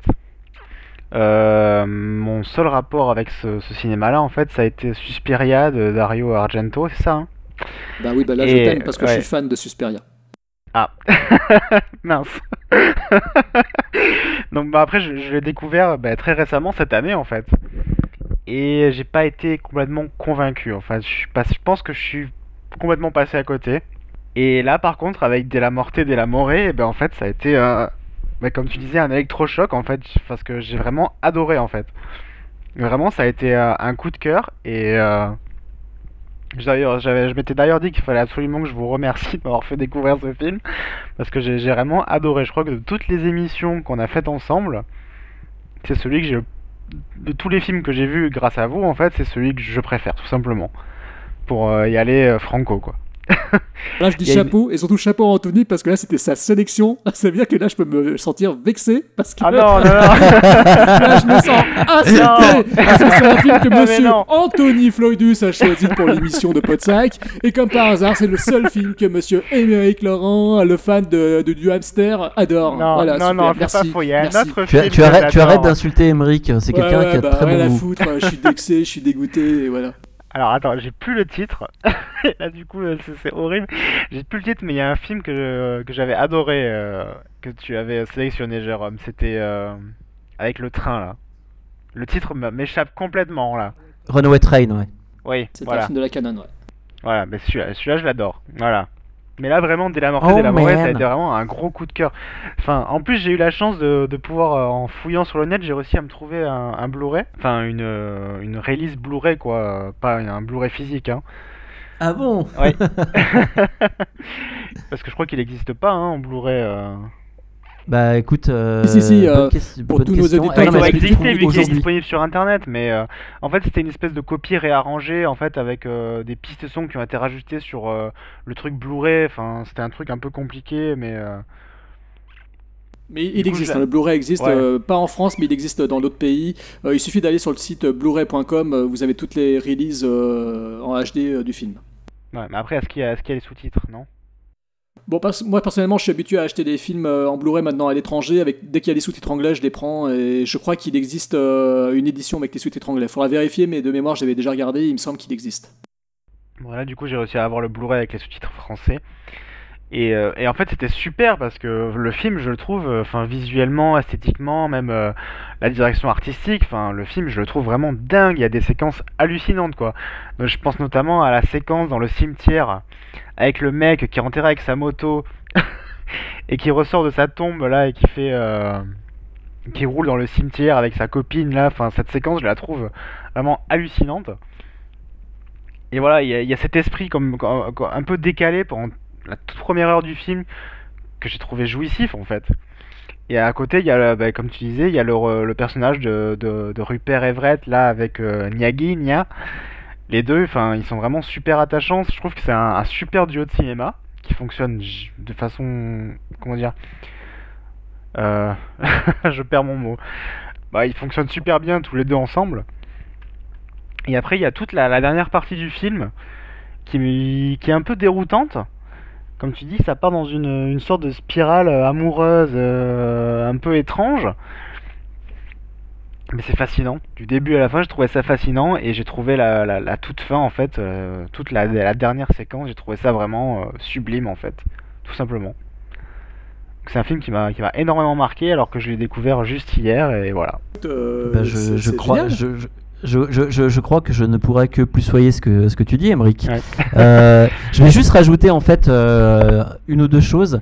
Moi, ce que, ce que j'aime dans ce film, euh, au-delà de tous les points dont tu as parlé, donc que, j'ai adoré, c'est aussi en fait que il y a, y a une histoire derrière qui, qui peut aussi euh, ouvrir plusieurs interprétations. Notamment, euh, je sais pas si vous avez fait attention, donc sans spoiler euh, quoi que ce soit, mais il y a bien sûr une, une, du- 'fin, une sorte de dualité. Au départ, on a la, La boule de neige et à la fin, La dualité. voilà. on y est, ça y est. Anthony est de retour. voilà, en fait, au début, on a, on a- au début, on a en fait euh, la boule de neige qui euh, il y a une boule de neige au départ avec deux personnages à l'intérieur et à la fin, en fait, on se retrouve en fait dans le même lieu en fait. Oui, oui, Et sauf qu'on se retrouve dans le même lieu, mais avec une situation totalement inversée. Ça. Et euh, ça, en fait, il y a une gradation tout au long du film avec, euh, et moi c'est ce que j'ai trouvé intéressant, c'est de voir un personnage finalement qui ne peut pas s'exprimer et à qui on ne laisse pas la place de s'exprimer, et un qui s'exprime tellement qu'il va commettre des, des atrocités, mais que personne ne va rien lui dire. Alors on peut se poser la question, c'est est-ce que c'est parce qu'il est tellement insignifiant? Est-ce que c'est parce qu'en fait tout ça euh, n'existe pas réellement? Est-ce qu'ils sont dans un monde imaginaire? Euh, Et en même temps, euh, est-ce que euh, ces deux personnages-là ne sont pas le- un seul personnage au final? Enfin, il y a une mise en, enfin, il y a une mise en abîme qui est vraiment euh, hyper profonde, je trouve. Et ça, je trouve ça hallucinant dans un film qui, à côté de ça, a des, des côtés où quand on voit les zombies, quand ils leur lui tirent dans la tête, etc., des côtés très, des fois Z, mais Z volontaire, comme disait Jérôme, et quand même esthétisant. Et donc ça, c'est pour ça que je trouve que ce film est vraiment très particulier et je l'adore pour ça, pour ça quoi. C'est qu'il est, c'est un film qui est loin d'être con, au contraire, mais qui en même temps arrive à être un, un film de, un film de genre, mais qui raconte quelque chose et qui, enfin, je sais pas. Je, moi, ce film, euh, je le, je l'adore. Il Il y a aussi quelque beau, chose. hein, il y a aussi quelque chose qui fait que bon, euh, voilà. parce que, en fait, je pense qu'il faudrait vraiment que je le revoie une nouvelle fois, euh, peut-être dans de meilleures conditions qu'un pauvre DVD RIP que j'ai trouvé parce que malheureusement, je, je l'ai pas autrement. Euh, c'est que il y a, on sent que vraiment au niveau esthétique, ils ont voulu rendre hommage à tout un courant de, cinéma gothique, euh, à la fois italien. Euh, voilà, plusieurs fois, on pense vraiment à Riccardo Freda ou à Mario Bava euh, pour ce côté brumeux et fantomatique du cimetière, ce passage dans les catacombes également. Et j'ai également pensé aussi au cinéma de la Hammer, que j'affectionne particulièrement bien aussi. On pense beaucoup au film d'épouvante de la Hammer, et c'est vrai qu'à ce niveau-là, sur le plan esthétique, le film est très très réussi. Là, je peux pas dire que le film ressemble à une série Z parce que esthétiquement parlant, ils se sont vraiment sortis les doigts et il y a un très beau travail. Même les zombies sont réussis. Hein. Le, le- Ah les oui, zombies graphiquement, ils sont réussis. Le, tu Moi, le parlais truc qui m'a le plus marqué aussi, c'est euh, au-delà du motard que je trouve fantastique, qui m'a fait vraiment mais hurler de rire, quoi. c'est euh, bah, la mort en fait. Oui. Cette, euh, il la son apparition, est- son apparition avec les papiers, euh, les feuilles, euh, les feuilles mortes. euh, oui, il y a une apparition qui, est- qui était assez réussie et qui, pareil, qui renvoie à tout un pan du cinéma gothique anglais. Et c'est vrai que ça a de la gueule. C'est vrai que ça a de la gueule. Je- j'ai pris, un- j'ai pris un pied monstrueux devant ce film, quoi. Vraiment, bon, euh, je- m'y attendais pas du tout. C'est vrai qu'Andrea Falchi, ouais, une belle découverte. non, mais c'est en plus c'est c'est une bonne actrice, tu vois. Elle, elle dégage vraiment quelque chose de fort, je trouve. Ah oui, elle a une forte. euh, oui, au-delà, au-delà de ça, au-delà de ça. elle- Sans- elle- sans- non, mais sans parler de sa poitrine, vraiment, tu vois, effectivement, ouais, enfin, ouais. Elle a vraiment, un- comment dire, une aura cinégénique, tu vois, pour mettre dans les, Elle est- dans les mots un peu savants. Dommage parce qu'elle a pas fait, euh, elle a pas fait long feu quoi. C'est c'est- c'est dommage. Enfin au cinéma du moins. pas- C'est vrai qu'elle c'est vrai qu'elle est sulfureuse et c'est- c'est c'est marrant parce que ça joue aussi avec le côté de lui qui normalement est impuissant. Enfin, il y, a- il y a plein il y a plein de choses. Enfin, moi je, ouais, je, je- moi je le conseille à tout le monde. Euh, après, je Ah oui, pense qu'il faut avoir quand même, euh, on va dire, euh, une petite appétence pour euh, euh, les films de genre, mais mais c'est c'est tellement particulier dans, dans ce registre-là que oui, je pense qu'il faut l'avoir vu, quoi, en tout cas. Ah, clairement, moi, ça a été une, une vraie claque. Bah, il fait partie des films cultes pour beaucoup, donc euh, je pense que je pense que vous avez raison de le souligner. et de- Et, et- et tiens, je, je note juste une chose. Je l'ai, euh, je- quand je l'avais revu, je l'avais montré en fait à Fred Wild Gunslinger, donc euh, qui était dans Podsac avant avec nous. Euh, et je, je m'attendais vraiment. euh, euh, je connais un peu ses goûts et je m'attendais pas du tout à ce qu'il aime. Il a adoré. Ah oui d'accord. Tu l'as tu l'as montré euh, récemment ou il y a longtemps? Il y a, il y a quelques mois. Ah d'accord, je savais pas. Je savais Et pas. il a, il a vraiment beaucoup aimé. et il m'a dit euh, putain merci. euh, donc voilà. Ouais, D'accord. bah, moi Bah, aussi, je te cool. le dis, merci. Merci, Mais de rien. euh, merci, merci, merci, c'est clair. Là, je savais pas du tout qu'il m'en avait jamais parlé, euh, Fred. Bon, un Voilà, petit bah, clin c'était d'œil, il y a- un il y a petit pas- d'œil à il y a Fred, pas euh, très s'il nous longtemps. écoute, Voilà. d'ailleurs. Un gros bisou. Un gros bisou. euh, Fred. Et on va peut-être passer à Monde Ouest. Euh, bon, comme euh, on en a un qui, qui aime bien pitcher les films, on va laisser peut-être Jérôme le pitcher. Oui, bon, c'est tout simple. à Westworld, on va pas le, voilà, c'est- on va faire dans, on va faire dans la simplicité. Monde Ouest, Hein Monde Ouest. Voilà, Westworld, Monde Ouest. c'est la série. Bah non, le titre original de, du film c'est Westworld hein, de toute façon. Ah oui Ah oui, oui, oui, Oui, euh, c'est la traduction y a- y a- française qui est Monde D'accord, Ouest. Oui. Il est sorti en France sous le nom de Monde Ouest, mais il s'appelle pas bien Westworld. ouais, d'accord. Ouais, J'ai dit Monde Ouest parce que j'ai dit l'homme du cimetière, donc c'est pour ça. Alors c'est un film qui est sorti aux États-Unis en, pendant l'été 73 et en France il est sorti euh, pendant l'hiver 74, en février 74. Euh, film connu parce qu'il a été écrit et réalisé par un écrivain euh, très prisé, très culte qui s'appelle Michael Crichton, Crichton euh, qui est connu notamment pour euh, évidemment euh, Jurassic Park. Voilà. Il a bossé énormément pour le cinéma, puisqu'il a quand même réalisé quelques films, dont on en a déjà parlé ici dans Podsac, notamment le film Looker. J'avais fait un épisode avec Fred, justement, White Gunslinger, autour de Looker. Et euh, il a réalisé aussi euh, La Grande Attaque du Train d'Or avec euh, Donald Sutherland, qui est un film très fun à voir. Et aussi un autre de ses films, un autre de ses coups d'éclat qui est très fun également, c'est Runaway, l'évadé du futur avec, avec Magnum, avec Tom Selleck. Il est également donc auteur de romans principalement, hein, romans qui ont été adaptés ensuite au cinéma. Des fois, c'est lui qui en a signé les adaptations cinéma. Et des fois, c'est euh, bah, c'est d'autres personnes qui ont adapté euh, tout simplement ces romans. Donc il y a eu euh, le mystère Andromède, il y a eu les Jurassic Park évidemment de Steven Spielberg pour lesquels il a signé les scénarios. Il y a eu Soleil levant, il y a eu Congo qui est une grosse merde d'ailleurs. Il y a eu Sphère de Barry Levinson, il y a eu Harcèlement. il y a eu Prisonnier du temps, qui est assez fun, de Richard Donner. Et puis, il est maudit également, Michael Crichton. Euh, beaucoup le détestent, beaucoup le haïssent pour une chose. Je pense que vous êtes certainement au courant euh, que c'est à cause de lui que le film de John McTiernan, euh, Le 13e guerrier, s'est complètement euh, écrabouillé, écrabouillé. Et c'est évidemment à cause de lui que John McTiernan a eu des démêlés quelque part avec la justice. Hein, ça vient de quand même de ce qui s'est passé sur le 13e guerrier, puisque entre Crichton et John McTiernan, il y a eu une guerre telle que la victime principale, finalement, bah, ça a été John McTiernan. hein. C'était pas pour Rollerball? Ah putain, je pensais que c'était pour le 13e guerrier, moi. Parce que le Ah 13 non, Ah, je mais t'as peut-être raison. Mais je pense que. Je pense hein. que... Ah bah, tu vois, je me plante, les mecs. C'est là, c'est là qu'il, euh, c'est là qu'il le soupçonnait de vouloir foutre le film en l'air et qu'il a mis sur écoute. Oui, parce que oui, bah c'est ça, c'est ça. Mais je pense que c'est l'expérience échaudée du 13e guerrier qui a, dû, euh, qui a dû le faire péter les plombs. Parce que sur le 13e guerrier, je sais que le film avait totalement échappé au contrôle euh, de John McTiernan et que euh, certains, si certains louent quand même encore le film, malgré le fait qu'il y a eu plein de reshoots et notamment par Michael Crichton, parce que c'est lui qui a, réalisé, qui, a, qui a fini le film et qui a notamment réalisé de mémoire toute la partie finale du, du 13e guerrier. Je sais que c'est ce qui a quand même été un des premiers jalons euh, de la, du crash de carrière de John McTiernan. Oui, parce que Roll- Roll- Rollerball, il me semble qu'il a même, il a même renié. Hein. Ouais, ouais, ouais, ben oui, je, je t'avoue, je l'ai pas revu. euh, je sais qu'entre les deux, il avait fait Basique, hein, si je me trompe pas, avec, euh, avec Samuel Jackson, qui était plutôt bon. Mais... Moi, je pensais que tu allais dire que c'était parce que c'était le copain de, enfin, c'était le copain de Donald Trump parce qu'il était climato-sceptique, mais ok. J'ai pas. alors, moi, je- Bi- alors, big up, big en- up Donald Trump, big up. Non, je plaisante. Là, je pense qu'Anthony pourra nous parler après de, de, la, de la bibliographie de Jonathan Crichton, parce que moi, je n'ai lu euh, que Soleil Levant euh, de mémoire euh, de lui, et Congo, je crois que ce sont les deux seuls romans que j'ai lus. Oui, alors euh, vi- vite, vite fait parce qu'en fait, si tu veux, c'est juste, euh, juste pour dire. Enfin, moi, j'en ai lu pas mal, mais euh, effectivement, quand je parlais de climato-sceptique, c'est assez intéressant parce que c'est justement dans son bouquin qui s'appelait Turbulence. Euh, c'était euh, c'était un des premiers à euh, afficher en fait dans un roman. Alors c'est bien sûr c'est de la fiction mais le fait qu'il y ait des personnes qui puissent euh, être climato-sceptiques c'est-à-dire qui euh, puissent ne pas croire au réchauffement climatique de la planète. Et euh, quand j'avais lu le bouquin je m'étais dit tiens mais c'est quand même étonnant euh, euh, j'avais jamais euh, vu quelqu'un qui se euh, un, héros dans un roman qui, euh, qui était euh, vraiment en disant bah non le, ça n'existe pas le réchauffement climatique etc et après je m'étais renseigné sur lui et c'est un climato-sceptique. Mais sinon moi j'en ai lu pas mal. J'ai lu euh, bah, Prisonnier du temps j'ai lu euh, euh, qu'est-ce que j'ai lu d'autre euh, de lui euh, euh, oh, j'ai plus les, les titres en tête mais un peu tout- toutes les adaptations qui ont, qui ont, qui ont été faites ensuite euh, La proie, euh, Harcèlement, Soleil levant, etc. Soleil levant, tu l'as lu, tu m'as dit, Jérôme, toi. Oui, Soleil Levant, je l'avais lu, j'avais bien aimé, et le film d'ailleurs. Et, Congo, et aussi, ouais, ouais, voilà. Non, non, mais enfin voilà. Et moi, je, tous les romans que j'ai eu de lui, j'ai quand même bien apprécié, euh, voilà. Euh, maintenant, euh, voilà, c'est tout ce que j'avais à dire. Alors, le film euh, est interprété par le père de Josh Brolin, c'est-à-dire James Brolin, qui a une énorme carrière. S'il est le père de Josh, c'est aussi le père de Jeff Winger dans la série de Community.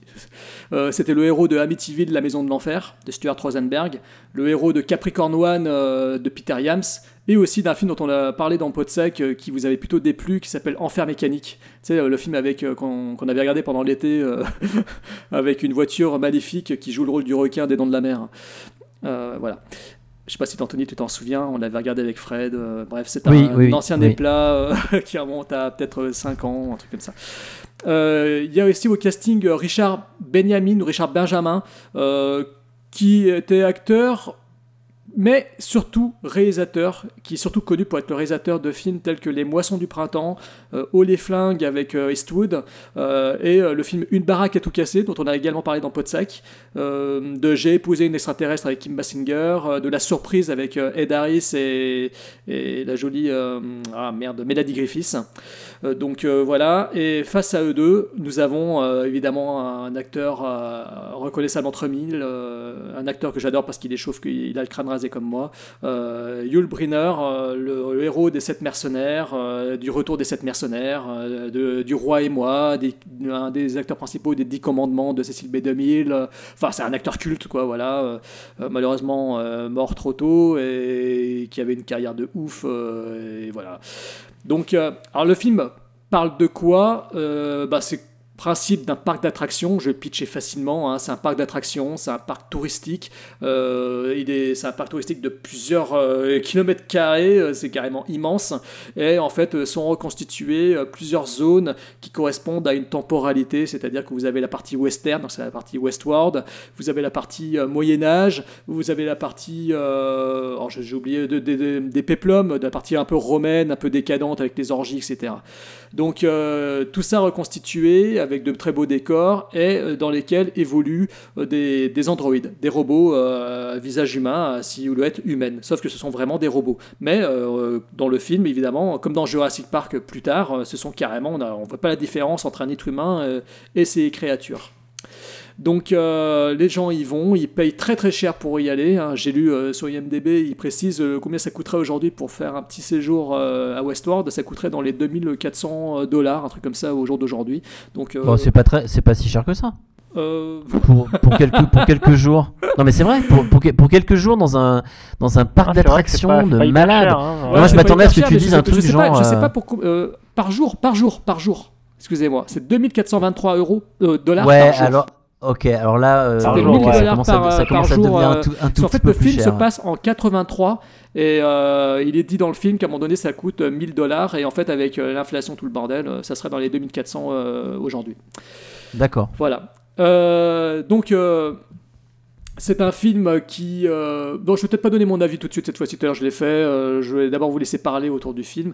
Je l'ai pitché. Euh, tout ce que l'on peut dire, c'est que rapidement, euh, les événements vont partir en sucette. Euh, je pense que ce n'est pas spoilé de dire ça, parce que aujourd'hui il y a une série télé euh, à grand succès, produite par J.J. Abrams, qui reprend le, thème du film. Euh, mais voilà, le- les robots euh, vont péter les plombs. C'est un peu les prémices de Jurassic Park avant l'heure. Et nous avons des touristes qui vont se retrouver un petit peu les proies de, de ces androïdes qui vont péter les plombs et qui vont faire des choses pas très propres. Voilà. Ceci Donc, dit, euh, euh, la série s'éloigne quand même beaucoup du film. oui, alors je l'ai pas vu, mais je sais, enfin, je- pour en avoir discuté euh, avec Wayne, Guns- Wayne Gunslinger, qui est très très fan de la série récemment, euh, il m'a dit qu'effectivement, au bout de quelques épisodes, il sortait des. Mais bon, heureusement quelque part, parce que il faut savoir que le film Westworld a connu une suite qui s'appelle Des rescapés du futur, Future World. Hein, il s'appelle Future World, et qui ensuite ils ont fait une série télé dans les années au début 80 Ah bon? Qui n'a pas marché du tout. Ouais, ouais, qui Ah. n'a pas marché du tout, euh, malheureusement, euh, mais qui, à mon avis, euh, je- que je n'ai pas vu, ça, je n'ai aucun souvenir de cette série télé. Je pense qu'ils ont voulu marcher sur les succès des séries adaptées de films comme La planète des singes, parce que la série La planète des singes marchait plutôt bien. Je pense qu'ils ont, ils ont dû, ils avaient dû espérer capitaliser là-dessus, et ça n'a pas fonctionné, malheureusement. Je crois qu'ils ont fait qu'une saison, et même pas, même, peut-être même pas l'entièreté d'une saison, pour tout vous dire, vous voyez. Donc là, a priori, la nouvelle série, tu nous en parleras, en prenant le parti certainement de sortir des rails de- du film, euh, je pense qu'ils ont peut-être eu la, la très bonne idée, justement. Parce que là, le film, en l'état, euh, voilà, il, reste- il résonne sur un concept euh, simple et il ne sort pas de son schéma, euh, mais qui, ça, ouais. pour l'époque, il y a 44 ans, il y a 43 ans, était quand même... euh, un choc, hein, surtout qu'Anthony nous le dira, euh, c'est euh, un des premiers films où ils ont utilisé des images enfin, faites par ordinateur, enfin il y a pas mal de choses. C'est un film révolutionnaire comme souvent chez Michael Crichton. Voilà. Bah, je vous laisse commencer à en parler mes chers amis. Ouais, bah. Ouais, je, moi je vais, je, vais, je vais être assez rapide. Plus je le revois, moins je l'aime ce film en fait. C'est malheureux, hein, mais euh, en fait, il y euh, y aurait tout pour me plaire au départ, et le problème, c'est que j'aime beaucoup l'idée, j'aime beaucoup euh, le fait qu'effectivement, effectivement, pardon, euh, techniquement, euh, il y ait euh, des pas mal de trucs novateurs, d'essais, etc. Mais faut dire que ben, c'est bien malheureux, mais ça, vieillit, ça vieillit, et en fait, je sais pas, j'ai dû le voir quatre fois. et là, le dernier visionnage, bah, j'ai vu un peu, un peu tous les défauts que, que je peux trouver au film. C'est-à-dire que je trouve qu'il s'y passe pas tant de choses que ça. C'est Westworld, mais dans ce cas-là, pourquoi voir les, autres mondes ou alors les voir si peu, si peu, lo- si on- à un moment donné, on part dans l'aspect médiéval, mais en fait, on n'y reste pas assez longtemps ou trop longtemps, je ne sais pas. Ouais, en fait, je suis un peu, déçu parce que je l'ai proposé et en fait, quand je l'ai revu, euh, bah ouais, je suis forcé de constater que, bah, que le film ne fait plus son effet sur moi du tout. Donc euh, là, je suis un peu embêté pour en parler, quoi. D'accord. Donc euh, voilà, voilà, Emmerich, Ouais, je sais bah, pas. ce bah, moi en fait que- bah, c'est pareil le film a pas vraiment fonctionné sur moi en fait bah, déjà j'ai un problème c'est qu'avec les films qui bah, qui datent un peu comme ça euh, ça demande toujours tu sais un, travail de recontextualisation donc genre il faut remettre le film dans son époque et le voir euh, avec euh, comment dire par ce prisme là quoi et j'ai souvent un peu de mal à faire ce travail là c'est pour ça aussi que j'ai pas mal de difficultés à voir des films qui datent d'avant mon année de naissance et euh, c'est aussi pour ça que j'aime beaucoup venir euh, chez vous, parce que vous me faites voir des films que je regarderais pas de moi-même, je pense, euh, d'habitude. Mais là, ouais, comme tu dis, ça, ça a vraiment vieilli. Et comme le disait Jérôme, en fait, ce qui m'a gêné, c'est que le film reste sur une idée vraiment très très simple. Alors, il y a énormément de bonnes idées, en fait, dans le film. je trouve même qu'il y a vraiment que des bonnes idées, mais elles sont toujours euh, laissées en suspens en fait. J'ai toujours l'impression qu'il passe à côté des choses vraiment intéressantes qu'il aurait dû traiter. En plus, c'est un film qui est, qui est super court, je crois qu'il dure 1h20 à peine, ou 1h25 Oui, même ouais, pas, ouais, ouais. très très court. Et je trouve que, euh, enfin, alors qu'il y y a un univers en fait qui me paraît super riche à exploiter. Il y a, y a rien d'exploité par exemple sur les robots vraiment. C'est ça, rien. ouais. On, on les, on les voit, on les voit quand ils les réparent, etc. Mais derrière, en, mais ils en font enfin, rien et ils en font euh, rien. au final bon il y, a- y a toujours euh, j'ai quand même bien aimé euh, bon après euh, moi de mon point de vue en l'ayant découvert maintenant j'ai eu un peu l'impression d'un d'un sous Terminator alors qu'en fait euh, il est avant il est sorti bien bien avant Terminator mais euh, j'ai quand même bien aimé cette figure bah, du- justement du robot qui pète un câble là et euh, Il a influencé d'ailleurs. euh, il est dit que Schwarzenegger s'est inspiré de Yul Brynner dans, euh, dans ouais ce bah, film. ça m'étonne pas en plus enfin Yul Brynner pour le coup euh, je le trouve vraiment excellent Et, et, et une Carpenter gueule, euh, aussi. Hein. Oui, pour la nuit des Et- masques, tout- et- Halloween, tout à fait. Ouais. Et c'est ça en fait, j'ai été un peu rebuté parce que je trouve que le film il veut raconter beaucoup de choses, mais qu'à chaque fois il se contente d'aller à l'e- à l'essentiel en fait. Et c'est un peu contradictoire et même frustrant quoi. Et là, je suis même, je suis même pas totalement d'accord. C'est qu'il va même, pour moi, il- moments, il va même pas à l'essentiel. C'est-à-dire, il va pas là où on aime. Enfin, euh, il développe pas. Donc en fait, c'est-à-dire que, comme, tu dis, bon, il va à l'essentiel. Mais en fait, il y a plus d'essentiel parce qu'il y a des moments, donc justement, quand ils sont dans la réparation des robots, etc. J'ai l'impression à ce moment-là, donc ça, c'est à la quatrième, à la quatrième fois où je le voyais, j'avais juste l'impression en fait de subir des images sans être du tout impliqué dans le film ça, et euh, en me ça, disant mais euh, en fait ouais qu'est-ce que j'en ai à faire au final parce que parce que euh, les gars ils ont même pas la- enfin il y a- y, y la tension en fait elle ne passe que par Yul Brynner C'est c'est tout le reste, connaître une ça, chose. Il faut connaître une chose, c'est que le film, moi quand je l'ai vu pour la première fois, euh, c'est un film dont j'avais déjà entendu parler, dont j'avais déjà lu l'histoire pour l'avoir euh, lu dans des bouquins de cinéma, euh, de cinéma de science-fiction. Euh, le pitch, pour moi, c'était des robots qui tournent, qui dégénèrent, et il y a parmi eux euh, l'homme en noir qui se met à pourchasser des touristes. Et je pensais vraiment que le film allait me montrer ça. Et Westworld, parce que je vous rejoins quand même sur la déception, c'est un film. Je, alors moi, parce que moi, contrairement à toi, Émeric, c'est vrai que j'arrive plus facilement à me, à me remettre dans le contexte des films de l'époque parce que j'ai l'habitude de regarder beaucoup de vieux films, euh, des films vraiment des années 50, 40, 60, 70, euh, des trucs de. Voilà, j'ai l'habitude de faire ça et ça ne me gêne pas, j'arrive à le faire. Et donc j'arrive à comprendre ce qui fait que le film a été un électrochoc, a été une surprise, a été une vraie révolution, euh, tant technique qu'au niveau narratif, au niveau de la démonstration. Euh, mais ça n'empêche pas, il n'empêche pas que là, je reconnais comme vous, qu'au niveau de la narration, c'est un film qui se traîne quand même pas mal. C'est un film qui nous montre des touristes pendant, des- pendant quasiment 50 minutes où il ne se passe rien d'exceptionnel, parce qu'il faut, j'ai constaté qu'il faut attendre la 55e minute, je crois, euh, pour que ça se mette vraiment à partir en sucette et que ça commence à devenir, euh, voilà, jusque-là, on Ça assiste m'avait à paru- des gars ça qui m'avait paru très long. Ouais. Voilà, et jusque-là, en fait, on visite euh, tranquillement telle époque. Euh, D'un côté, le bonhomme un peu, un peu grossier euh, qui dragouille euh, la reine androïde. Euh, de l'autre, les deux touristes, les deux avocats d'affaires américains qui se la pètent et qui vont se taper des prostituées androïdes, euh, s'amuser à boire du vin, tandis que dans le saloon, c'est en train de dégénérer en une fausse bagarre entre robots.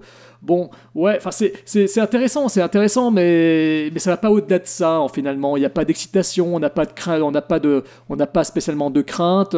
Euh, voilà, le film en fait est un peu le cul entre deux chaises, c'est-à-dire qu'il reste trop longtemps sur l'exposition, euh, il reste trop longtemps à nous montrer euh, ces touristes. Euh, ok, on voit de temps en temps que les robots doivent être réparés, mais ça ne va pas au-delà. Il n'y a pas de suspense qui est créé avant les 30 dernières minutes, où là, ça y est, enfin, il y a, y a un moment choc. Voilà, je on va pas le spoiler, il y a un petit moment choc qui fait que ah bah merde alors euh, ah bah il s'est passé ça. Et à partir de ce moment choc, le film reprend un peu de patate. euh, seulement, euh, voilà, il y a un problème, il faut le dire, de charisme des acteurs, parce que dans le- de tous les acteurs, il y a que Yul Brynner qui a la classe, et face à lui, malgré toute ma sympathie pour James Brolin et Richard Benjamin, je trouve les acteurs très fadas quoi. Richard Benjamin est d'une fadeur abominable. On voit pertinemment pourquoi le mec derrière il a fait, il a fait, il est devenu metteur en scène il a tourné, euh, il a réalisé des films. Je le comprends parce que ce mec n'avait pour moi aucun charisme. Il a le charisme d'une huître. Et, là c'est flagrant et c'est vraiment dommageable. euh, Et ça nuit pas mal au film, je trouve.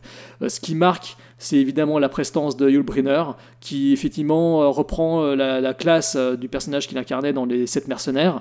Hein, c'est le même personnage euh, de Chris hein, qu'il incarnait, euh, tout habillé de noir, euh, monolithique, avec un, certain, un certain charme, une certaine classe. On le retrouve ici, de l'autre côté de la barrière, hein, parce qu'il devient dangereux. Mais voilà, c'est le seul qui sauve le film. Ça, et puis les quelques trouvailles techniques, le, concept qui, est honorable, mais qui ne propose pas autre chose qu'une heure de, de vacuité et euh, 25 minutes de Voilà.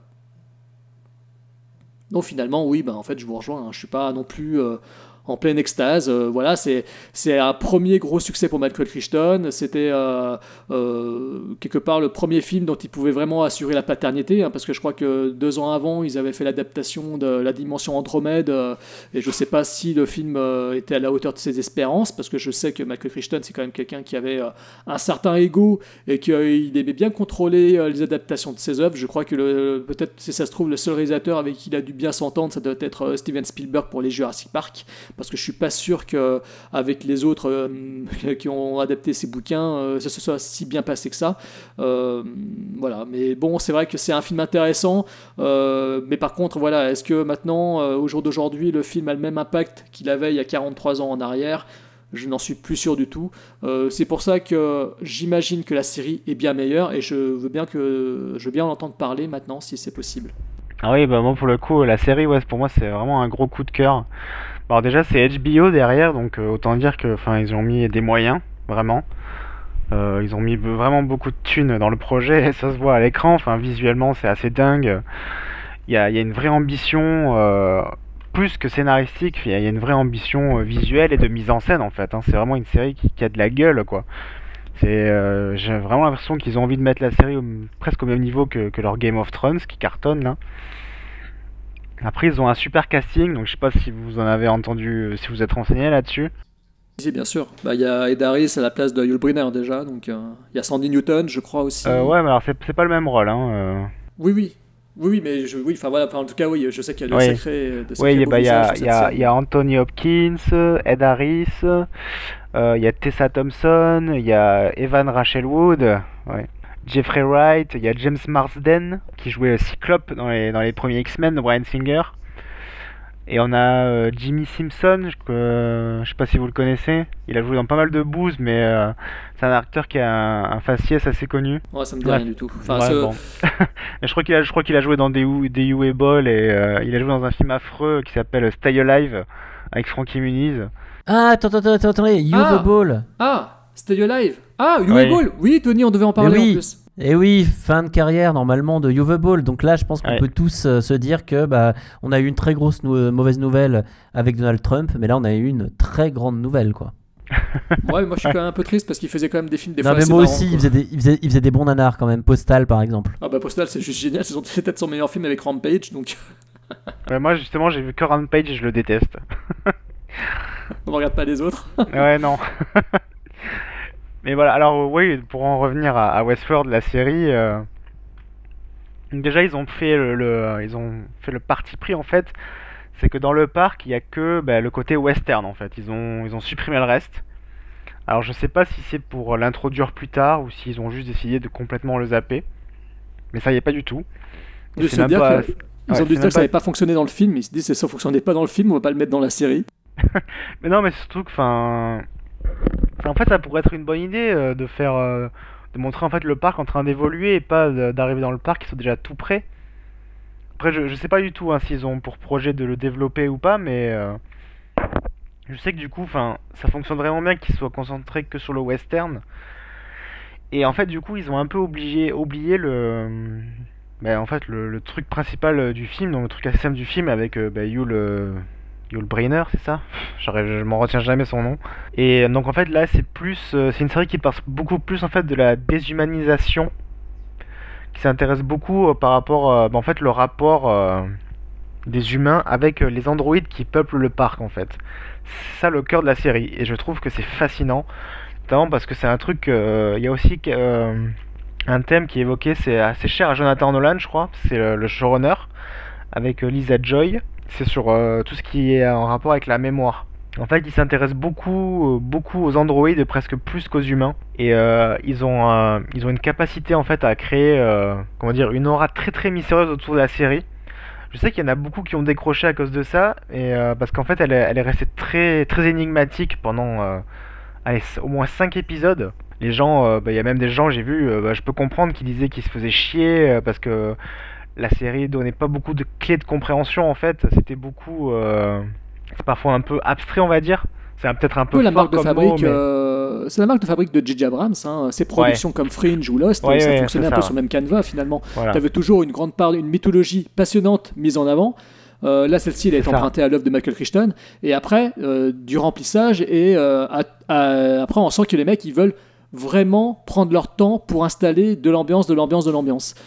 C'est exactement ça en fait. Là, c'était vraiment, euh, enfin, il faut vraiment, enfin, je pense qu'il faut, il faut vraiment s'accrocher pendant les premiers épisodes. Moi, j'ai trouvé ça fascinant. Je me suis jamais emmerdé devant un seul épisode, hein.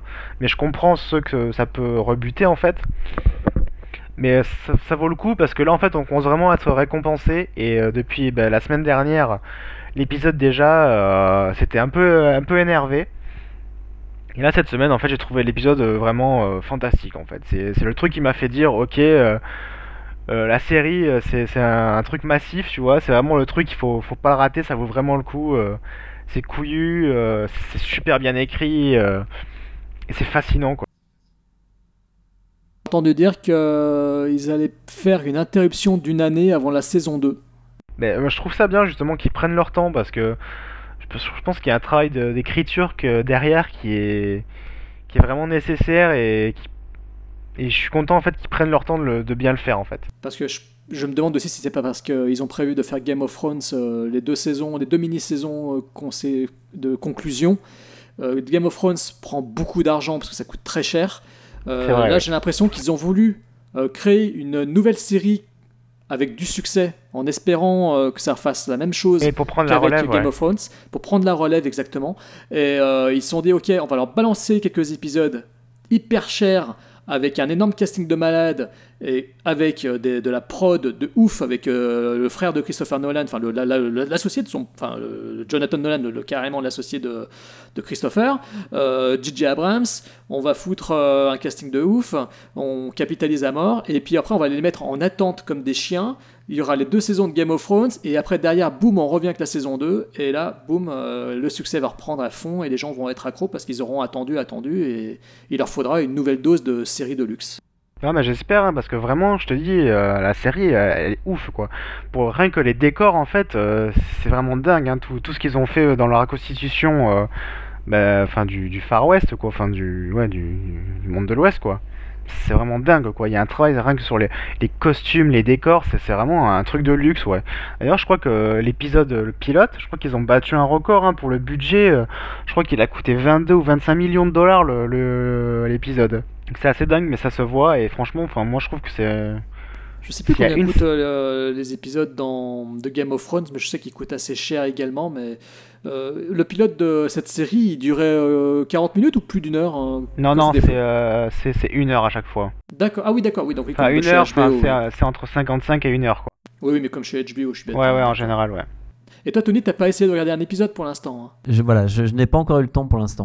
Euh, oui, donc t'as pas. Et tu comptes le regarder ou pas? Euh, oui, oui, oui, parce que ça, ça m'intéresserait de voir au moins, euh, au moins le pilote déjà pour me faire une idée.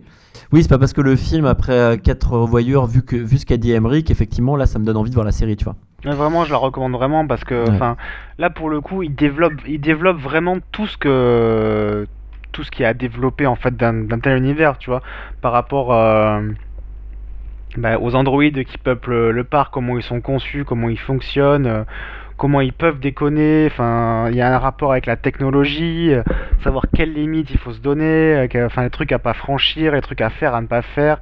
Il y a aussi euh, pour, euh, aussi bah, aux touristes qui viennent dans le parc et euh, qui se mettent aussi à enfin tu sais c'est tellement c'est poussé à un tel niveau de réalisme qu'il y en a certains qui euh, qui remettent euh, en question leur réalité etc enfin c'est vraiment euh, très très ambitieux et euh, ils prennent leur temps c'est vrai mais ils font les choses vraiment bien et c'est voilà moi je, je trouve ça formidable Eh bien, sur ces bonnes paroles, euh, je crois qu'on a, euh, on a trouvé donc euh, de quoi conclure euh, cet épisode. de Podsac qui signait donc le retour de notre cher Anthony. Hein, J'espère que ça s'est bien passé pour toi, Anthony? Euh, très bien, très bien. Quand j'ai pensé à remettre mon micro en route, ça s'est très bien passé. Ouais, c'est pas grave. Alors on espère que vous, chers auditeurs, vous avez été ravis de réentendre dans Podsac Anthony, parce que c'est vrai que nos activités euh, professionnels nous ont compliqué la tâche ces derniers mois. Euh, nos projets euh, que l'on a tous les, deux, que l'on a lui et moi également en dehors du podcast, nous ont pas mal accaparé au moins facile plusieurs semaines. Et voilà. Donc nous sommes bien désolés, nos chers auditeurs, de vous avoir abandonné pendant 4 mois. mais là, Podsac est de retour. Floydus est de retour. Il a envie d'en bouffer du podcast. Donc c'est pour ça, c'est pour ça que je ne serai pas là pour le numéro du mois de décembre. Non, non, non, non, tu seras là. C'est juste qu'au mois de décembre, on fera un épisode euh, en toute franchise euh, sans toi parce que je serai chez Thibaut Turca et il y aura euh, un invité. Je, ne serai pas là. Mais par contre, par contre, on fera un épisode certainement dans le courant du mois de décembre, un petit épisode tous les deux, peut-être même avec un autre invité si tu le souhaites. Moi, franchement, vous le savez, on est toujours open. On verra en fait avec plaisir. Et ce qu'il faut que vous sachiez, c'est que là en ce moment, on, travaille sur la, post-prod de Soldat de plomb. Euh, donc du coup, euh, c'est ça qui prend beaucoup de temps. Euh, donc on espère, vous délivrer un soldat de plomb. on espérait pour la fin de l'année, ce sera peut-être plutôt début d'année prochaine. On sait, sait pas encore. Je préfère pas m'avancer sur la date, mais en tout cas, vous, bah voilà, vous délivrez le meilleur produit qu'il soit film plutôt que produit, c'est quand même mieux. Je n'ai pas de doute. Alors pour, pour information, euh, Asymétrie, notre premier court métrage, euh, sera disponible également, euh, certainement en même temps. ouais, à peu près, ouais, voilà. Alors le truc qu'il faut savoir, là on vous le confie, il sera disponible à la demande, c'est-à-dire ceux qui veulent le voir. À la, à la demande, mais pas, mais pas payant. Hein. Voilà, pas de la VOD. pas de hein. la vidéo en demande, on ne fera pas payer évidemment, mais il suffira de nous demander le, le film pour qu'on vous le passe ou qu'on vous transmette le lien. voilà, parce que bon, bah, Asymétrie et notre premier film. On y est énormément attaché euh, au niveau de notre cœur et nos sentiments et tout, parce que c'était notre première œuvre. Mais voilà, c'est notre œuvre de jeunesse. Elle a ses défauts, elle a ses petites qualités. Euh, il y a des belles choses dedans et des choses que, voilà. Enfin, on va, on va pas trop en dire, mais par contre, euh, je pense qu'avec Soldat de plomb et aussi certainement avec le projet qu'on a derrière, euh, Anthony et moi, euh, je pense qu'on on, gagne des petits galons. voilà, je pense que. Ouais, on y va progressivement. Voilà, et je pense qu'Anthony, je, suis, je vous garantis qu'il nous fait un travail de ouf parce que je connais le perfectionnisme du, du, monsieur, que des, fois me sort par les trous de nez parce que j'ai qu'une envie, c'est de voir parce que ça prend des mois. voilà, et j'ai tendance à le faire chier, mais voilà soyez sûr qu'on est entouré d'une bonne équipe. Euh, Anthony fait la post-prod, on a quelqu'un qui fait des effets visuels en ce moment et qui nous fait du beau travail.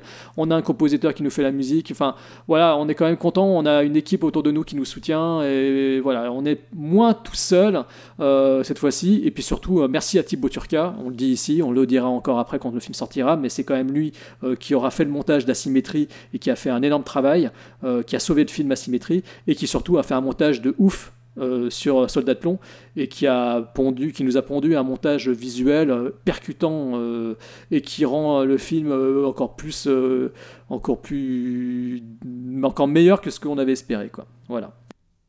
Voilà. Et eh ben, Emmerich. J'ai hâte de voir ça. Bah nous aussi, nous aussi. Ben, merci en tout cas pour l'invitation. C'est comme d'habitude un vrai plaisir hein, de discuter ciné avec vous tout le temps. Ouais, merci à toi, Emric. on essaiera de pas remettre ça dans deux ans cette fois-ci. Ça serait cool de remettre ça. Non, c'est vrai, ça serait cool. Là, on va essayer d'en faire au moins une euh, par mois. Euh, voilà, au mois de décembre, euh, si Anthony ne participe pas à une émission, on en fera une certainement en janvier, histoire de le laisser souffler un petit peu aussi. voilà, et et puis euh, en janvier, se faire une petite émission. Euh, on va essayer de se faire des éplats. Anthony fera ses sélections aussi. Il proposera ses sélections. On va essayer de faire un truc un peu plus équilibré parce que jusqu'à présent, c'était moi qui proposais mes films. Euh, là, Anthony a envie de proposer les siens aussi. On a les mêmes goûts, donc moi je suis à fond pour. et puis c'est normal aussi, hein, après tout. c'est pas Podsac et Vidache, hein, c'est Podsac tout court. c'est Floydus et Vidache Symétrie. Donc il n'y a pas de raison qu'Anthony ne participe pas et propose pas ses propres choix puisque lui-même propose des films que Monsieur Émeric Laurent euh, préfère. Donc, euh, tu vas m'en vouloir, je sens pour ça. Et je vous emmerde Je rigole. Je rigole. Bon, juste par contre, si un jour vous faites un épisode dans toute franchise sur Transformers, j'espère que vous penserez à moi. Alors, euh, il est prévu un épisode de toute franchise avec Vincent Lecroc. Mais ce n'est, c'est sur euh, son réalisateur euh, inavouable préféré. Euh, je ne peux pas dire de quoi il s'agit pour l'instant, mais ce n'est pas Michael Bay. Mais euh, je pense que s'il y a un Michael Bay à faire, euh, ok, je penserai à toi, mais il y aura certainement aussi euh, Vincent Lecroc parmi nous avec, euh, avec Anthony Gauche, avec Floydus. Voilà. Ça marche. Ouais. Parce qu'il faut savoir quand même que Vincent Lecroc, c'est le mec qui collectionne toutes les éditions Blu-ray et DVD existantes de Transformers et des films de Michael Bay. Tu vas chez bon. lui, tu vas chez lui, il a une bon. étagère. Non, mais c'est un- c'est- il, va, il, il voyage aux quatre coins du monde, le mec. À chaque fois, il revient avec une édition du cru, une édition locale de Transformers 1, 2, 3, 4, de Bad Boys. Il a je ne sais combien d'éditions collector chez lui avec des, des, éditions que tu n'as jamais vues de ta vie, hein, des trucs euh, euh, des effigies de Transformers euh, en Blu-ray. Enfin, c'est des trucs de dingue. hein. Il a une étagère remplie de- d'éditions collector. Et la dernière fois que Thibaut Turquet est allé chez lui, qu'est-ce qu'il a fait? C'est dans la foulée, c'est de m'envoyer une photo sur Facebook de la, des dernières acquisitions de Vincent de sa collection de son hôtel à Michael Bay, quoi. Il a, et il a même, il a même le. Transformer, il a même le Transformers qui s'appelle Blue, c'est celui qui, c'est le Blu-ray qui se transforme en robot en fait. Oui, Voilà. c'est ça. génial. C'est ça, exactement. Bon allez, on va arrêter, on va arrêter là l'émission. On vous remercie de votre écoute et on vous dit à très bientôt. à très bientôt les sacs, à très bientôt À les bientôt. sacs. Bye bye. Bye Bye. bye.